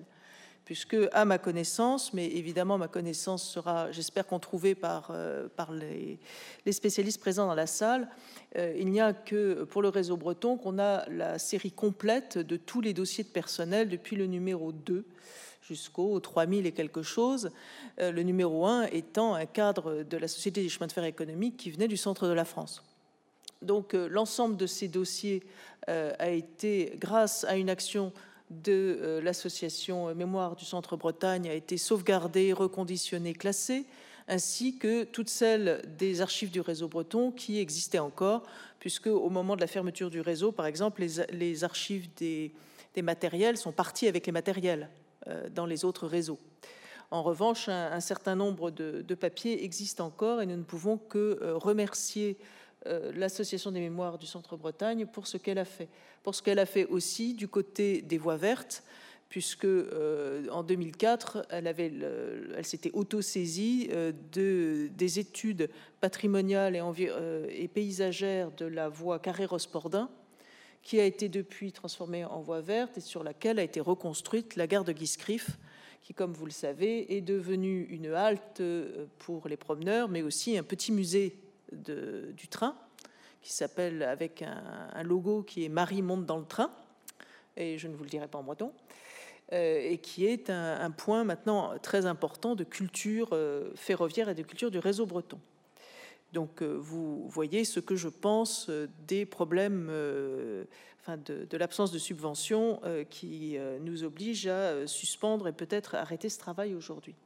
Je donne donc la parole à la salle. Il y a deux micros un à droite, un à gauche, c'est-à-dire un côté court, un côté jardin. Je vous laisse, euh, parce que je suis un... Et donc c'est la, présidente de la séance suivante qui va bien vouloir passer le micro. Première question, s'il vous plaît, pour les trois intervenants, bien entendu. Georges Ribeil, première question pour qui? Les trois. Les trois. Bon, n'oubliez pas qu'on n'a qu'un quart d'heure. Oui, oui, bien sûr. Non, mais euh, ce qui est intéressant, c'est l'histoire de la ligne numéro 7 un changement de modèle. Donc l'idée, c'est d'avancer une hypothèse historique pour comprendre le, changement de modèle de la gare. Au fond, la compagnie de l'Ouest, lorsqu'elle la ferme, elle est pauvre, elle ne fait pas une politique sociale très développée. On peut imaginer que les conditions de logement dans les gares de ces agents du réseau breton sont très modestes. Hein, et qu'une fois que euh, cette compagnie de l'Ouest est rachetée et devient le réseau de l'État, qui a une vocation affirmée à être une vitrine sociale par rapport aux méchants de compagnie et leurs agents à mettre le paquet dès 1912-1913 en commanditant des gares où le personnel est logé plus confortablement. Et ce serait intéressant de voir la partie logement, l'hypothèse serait étudiée de près, en particulier les statistiques du ministère des Transports vous donneront la composition, le poids des femmes au réseau breton par rapport aux hommes. On peut imaginer qu'il est peut-être plus supérieur, supérieur à la moyenne des réseaux comparables Et est-ce qu'il n'y a pas une, idée de, vitrine sociale dans ces gares euh, relookées? Euh, voilà. Alors, la deuxième euh, observation, elle est quand même aussi un peu euh, paradoxale. Dans la complexité de ce schéma, on imagine que le touriste ou la coquille Saint-Jacques de retour, arrivé à la gare de Châteaulin, que fait-elle? On imagine mal que le train, on continue jusqu'à la Bruynière pour rapatrier Paris. On a le choix Châteaulin, qui est la compagnie du Paris-Orléans. Paris-Orléans pourrait récupérer la mise, rapatrier le trafic par la ligne sud. Euh, troisième scénario, c'est de euh, rejoindre Landerneau et basculer sur le réseau de l'État. Autrement dit, en, termes de recettes et d'activité, le touriste euh, à Camaré ou la, la Angouste, j'aimerais bien savoir par où elle rapatrie Paris, voilà, la, la province profonde.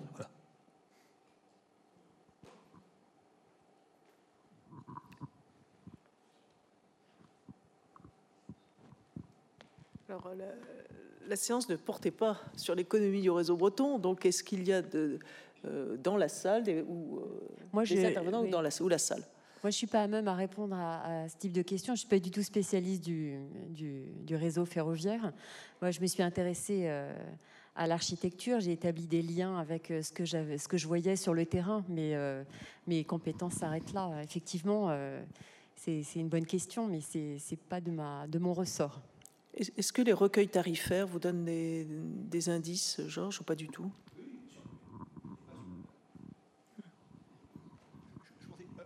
Par rapport à, ce que nous racontait Julie Boris. Je pense que quand même il y avait un argument. Elle se fait un peu l'avocat des cheminots bretons, de revendiquant l'alignement sur le statut des grands cheminots.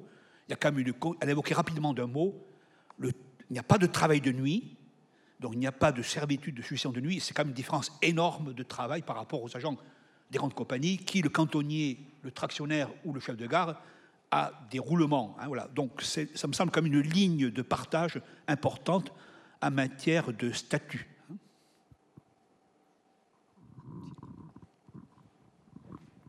Euh, j'ai pas comment dire? Euh, j'ai pas voulu me faire l'avocat euh, spécialement des cheminots bretons j'ai essayé d'exposer euh, les différents points de vue mais oui oui bien sûr c'est une différence énorme en matière de conditions de travail et c'est enfin je peux je suis d'accord avec vous sur ce que vous dites. C'est vraiment capital dans cette différenciation de statut.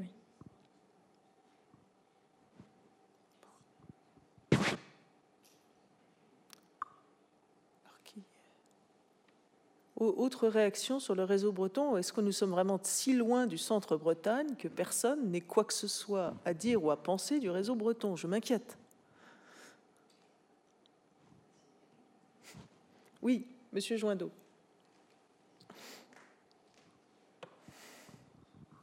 Oui, je voudrais dire d'abord qu'il y a euh, quelque chose, un témoignage extraordinaire de réseau breton qui mériterait quand même d'être sauvé parce qu'il risque de disparaître dans les prochaines années. C'est tout l'ensemble du dépôt Le Carré, qui mmh. constitue quand même un ensemble unique.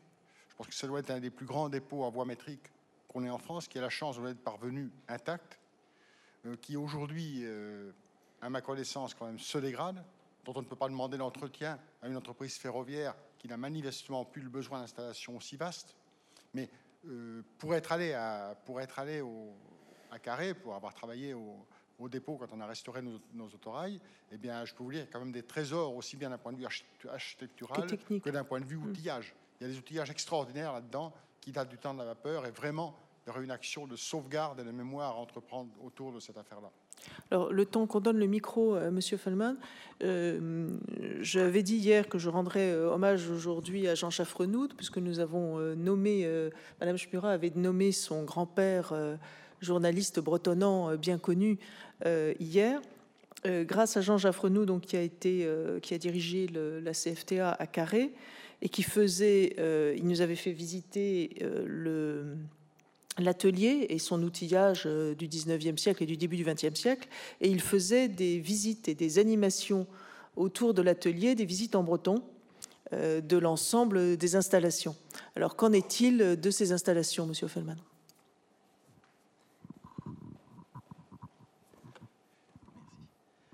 Aujourd'hui, euh, Étienne Manac, qui est le directeur de la CFTA à Carré, qui est aussi président de l'association des amis du réseau breton, donc ça, ça a été la chance aussi euh, que Jean Jaffrenou ait été remplacé par un autre euh, qui soit aussi très intéressé à l'histoire du réseau breton, est en train, donc lui on le pousse à acheter. Et lui, il est en train d'essayer de sauvegarder tout ce qu'il peut. Parce qu'ils aimeraient bien monter un musée du réseau breton à l'intérieur des ateliers de Carré. Alors je ne sais pas ce qu'il en est de la, de la halle des marchandises. par contre, vous avez tout à fait raison. C'est un des bâtiments en plus qui intéresse parce que c'est un des seuls qui ait gardé euh, sa toiture en, tuiles mécaniques et son enduit plus ou moins d'origine. Donc euh, d'un terme, euh, en terme patrimonial, c'est pour moi un des bâtiments les plus intéressants, surtout que j'habitais juste en face. Et je crois qu'ils avaient du rivetage à chaud et un certain nombre de choses qu'il faut absolument sauvegarder. Mm. Et puis, je ne sais pas où on en est, mais il fut un temps où il y avait des archives dans tous les, dans tous les greniers, puisque j'ai honte de le citer, je ne dirais pas qui c'est, mais quelqu'un qui était chargé normalement par l'État de garder les archives m'a dit Oh, il y en a plein là-bas, on attend que ça baisse. Voilà.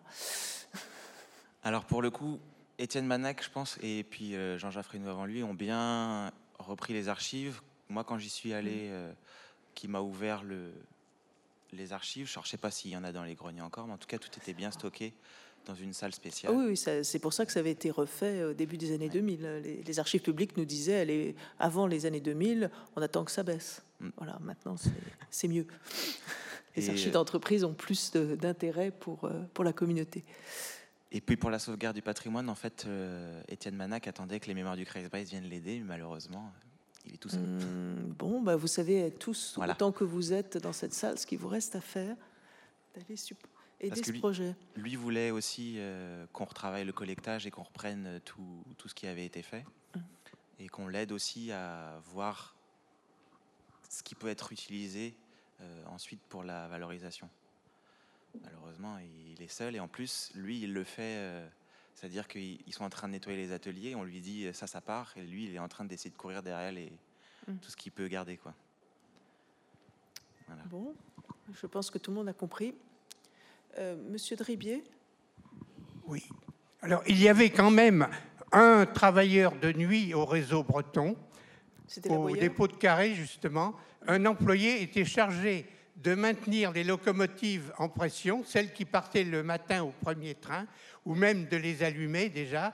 Et la nuit, les Anglais qui couchaient au buffet hôtel de Carré et recherchaient les chambres donnant sur le dépôt, euh, se levaient et allaient écouter les machines qui faisaient pchit, et euh, ils se promenaient dans le dépôt et, et il serait intéressant que enfin, une partie de cette atmosphère soit conservée. Tourisme ferroviaire des transporteurs. Oui. Joël.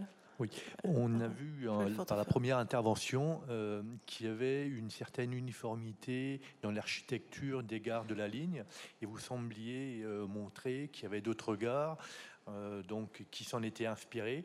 Mais est-ce que pour la Bretagne intérieure, on peut parler d'une certaine uniformité d'architecture pour rechercher, je suppose, euh, des gains dans la construction? C'est peut-être euh, pour ça que ça a été conçu ainsi. Mais est-ce que ça se retrouve sur, sur d'autres lignes?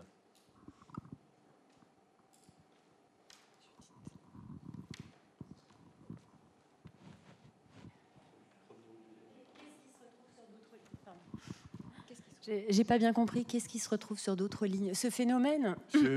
Oui, ce phénomène avec une certaine uniformité, soit sur la ligne, soit sur le réseau intérieur breton.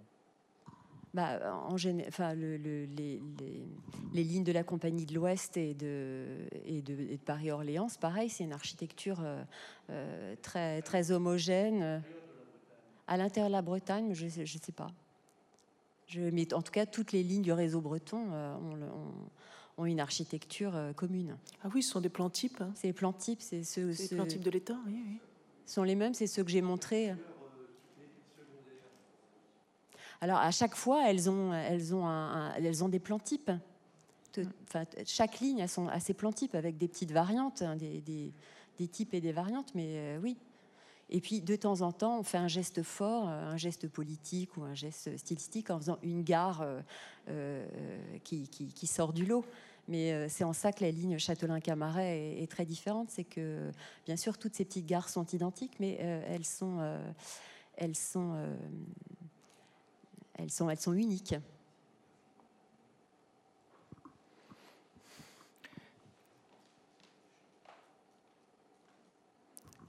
Monsieur Arondeau oui, en fait, pour l'architecture des gares, il n'y a pas de notion géographique. C'est toujours la continuité se fait dans la compagnie qui a bâti les, gares.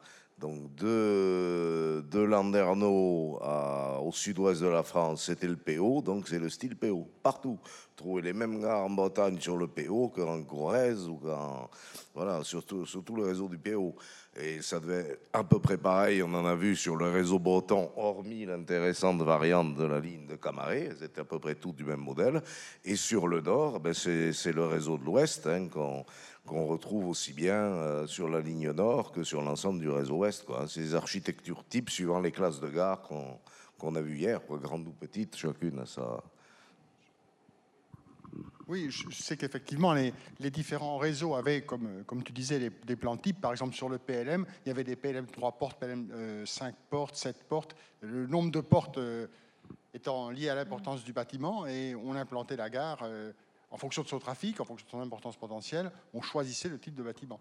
Mais à ma connaissance, pour être allé en vélo sur pas mal de ces anciennes lignes, toutes les lignes du centre du réseau breton, hormis Châteaulin-Camaret, ont le même type de bâtiment. Tout à fait. Et et hormis quelques, mais je parlais du réseau breton, ou quelques cas particuliers, comme par exemple Oudéac, où le réseau breton n'avait pas de gare mm. euh, propre, mais où c'est la gare du réseau de l'État qui servait de, qui servait de gare. Qui était gare commune, donc qui était la gare du RB. Sur, sur, ce sujet, est-ce qu'il y a, euh, Madame, des, des, études sur Julien euh, Polti? Parce que je vois qu'il a été euh, architecte conseil donc du, réseau de l'État avant l'ère d'Autry. Est-ce qu'il y a euh, Il n'y a, pas vraiment d'études sur lui. Il y a un fonds, euh, un fonds politique qui est conservé à l'Institut français d'architecture.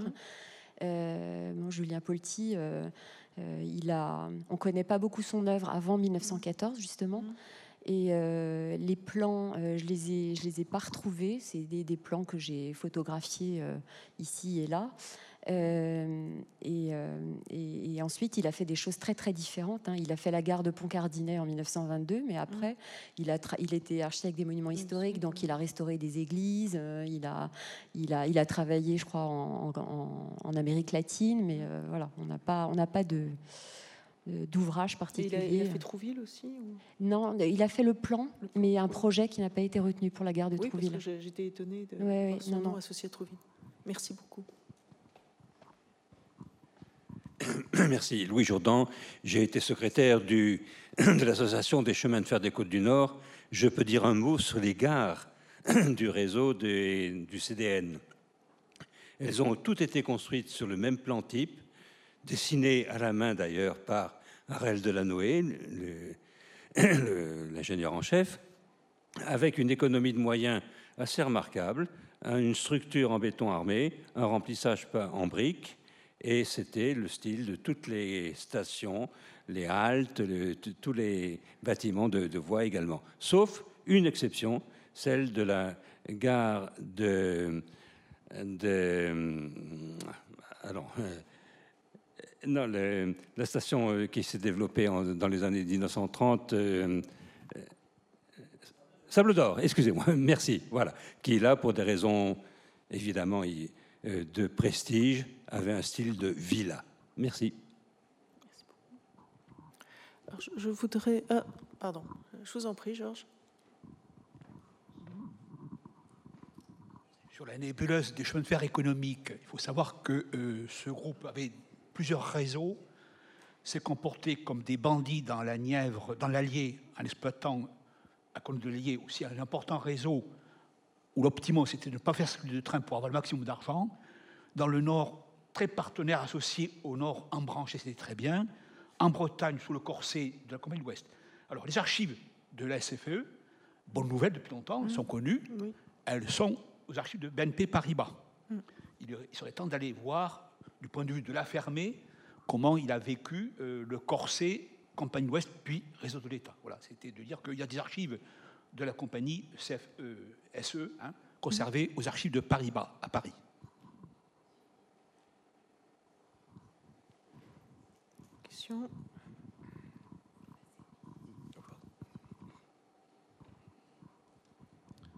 Oui, on parle de gare, on parle de dépôt, mais euh, je me pose une question. Qu'en est-il des et puis aussi de réseaux, des raisons économiques, qu'en est-il de la du franchissement des, des, routes passage à niveau et du personnel de garde-barrière sur le réseau breton? Est-ce qu'on a euh, est-ce que, vous, est-ce que vous avez des, témoignages, des témoignages sur les gardes-barrières, Monsieur Fellman non. Monsieur Guillaumard a une idée sur la question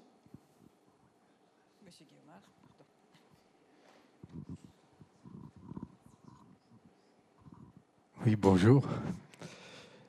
Euh, la, dernière, phrase que, je viens d'entendre euh, m'incite à répéter ma jubilation que j'ai que j'ai rencontré hier pendant toute la journée.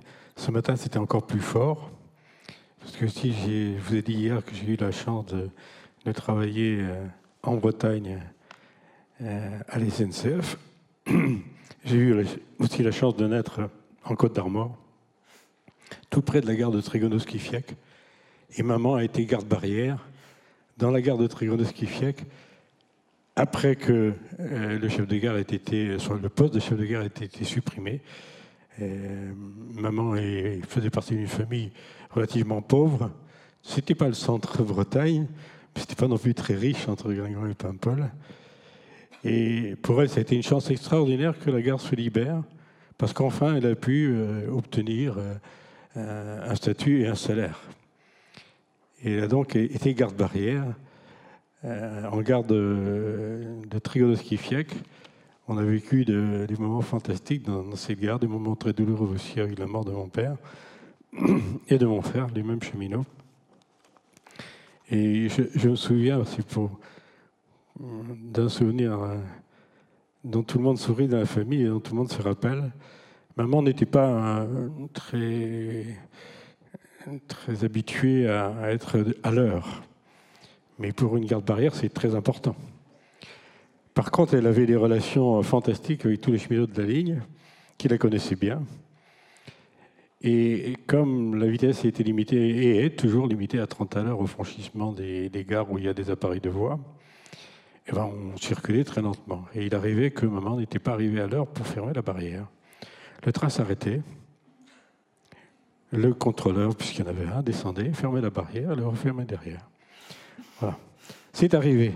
J'étais à l'époque responsable de la sécurité des circulations sur le territoire de la SNCF et du réseau breton en Bretagne, et j'avoue que j'étais gêné de temps en temps.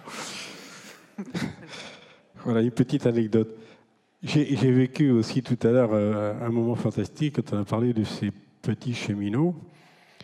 Euh, j'ai un oncle qui a été euh, petit cheminot, mais c'était vraiment un grand monsieur. Il était intérimaire sur le réseau breton, donc il remplaçait tous les chefs de garde du réseau breton. Il connaissait toutes les lignes, y compris celle de, Camaret. il a été chef de gare pour terminer sa carrière à Pontrieux, puis à Paimpol. Et il n'a jamais souffert de cette différence de statut, qui n'était pas très importante finalement entre nous, cheminots de, euh, la SNCF et eux, cheminots du réseau breton. Par contre, ce que je peux témoigner, c'est de la, de, la grande, euh, du grand professionnalisme de ces gens-là, notamment des exploitants de, ces gares. Euh, par rapport à ce que j'ai connu, moi, à la SNCF, c'était des exemples. Voilà, merci de ce que j'ai vécu ce matin avec vous. encore une fois, je viens de passer là une journée et demie. Je pense que ça va encore être très fort cet après-midi de, souvenirs euh, importants, euh, intéressants. Ce que je voudrais dire aussi, c'est que euh, le réseau breton existe encore et qu'il faudrait l'aider à vivre un petit peu mieux. Par chance, la, les lignes de Guingamp et Paimpol est en cours de rénovation.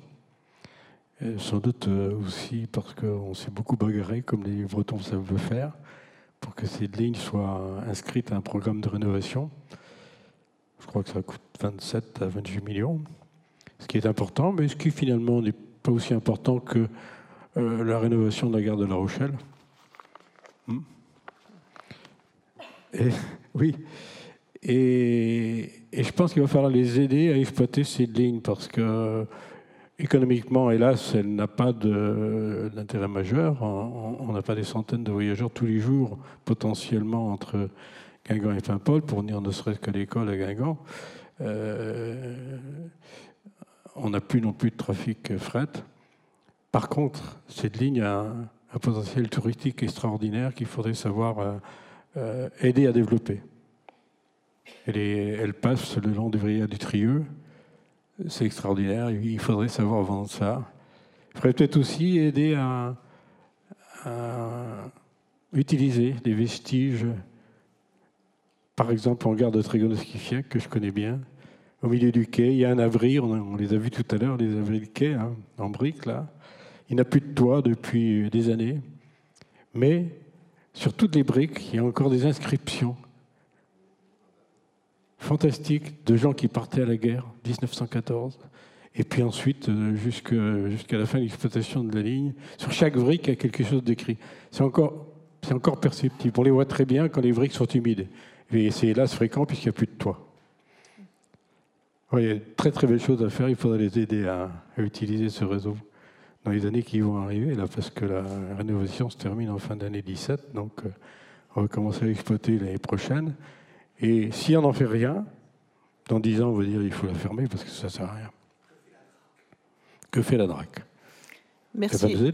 Merci beaucoup. Nous allons passer à la séance suivante pour entendre davantage de cheminots.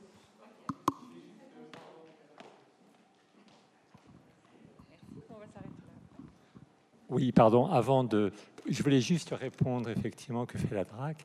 Sur cette ligne précisément euh, Guingamp-Paimpol, je voulais juste vous dire que je suis en train d'instruire le dossier de protection de la gare de Brédy-Plouec, qui effectivement est une gare intéressante, qui répond donc au modèle type euh, que l'on a vu tout à l'heure donc euh, du réseau breton, mais qui a la particularité, puisque cette gare a été interconnectée au réseau d'intérêt local d'avoir une aile supplémentaire construite par Rail de la Nouée, donc dans le prolongement du modèle type, donc avec une grande, grande, un grand respect effectivement du modèle. Donc on est effectivement sur une gare intéressante, mais voilà, ça s'inscrit effectivement dans un dans un, une opération de valorisation aussi de, cette ligne et euh, voilà, dont l'importance effectivement au niveau touristique reste quand même à, à souligner. Voilà. Merci. Et en plus, évidemment, il y a un magnifique château d'eau qui est à côté de cette gare et qui est donc dans la conception typique d'Arel de la Nouée avec les pylônes en briques et, en, et en, petits éléments de ciment en béton armé. Et donc, c'est un vestige pour nous très intéressant en tant qu'association Arel de la Nouée. Et on s'associe, on est très content qu'il y ait une telle démarche de la DRAC pour sauver cette gare. Comme nous avons été très respectueux des temps de parole et remercie à tout le monde, on se propose de faire une toute petite pause de 10 minutes et on se retrouve euh, à moins 20.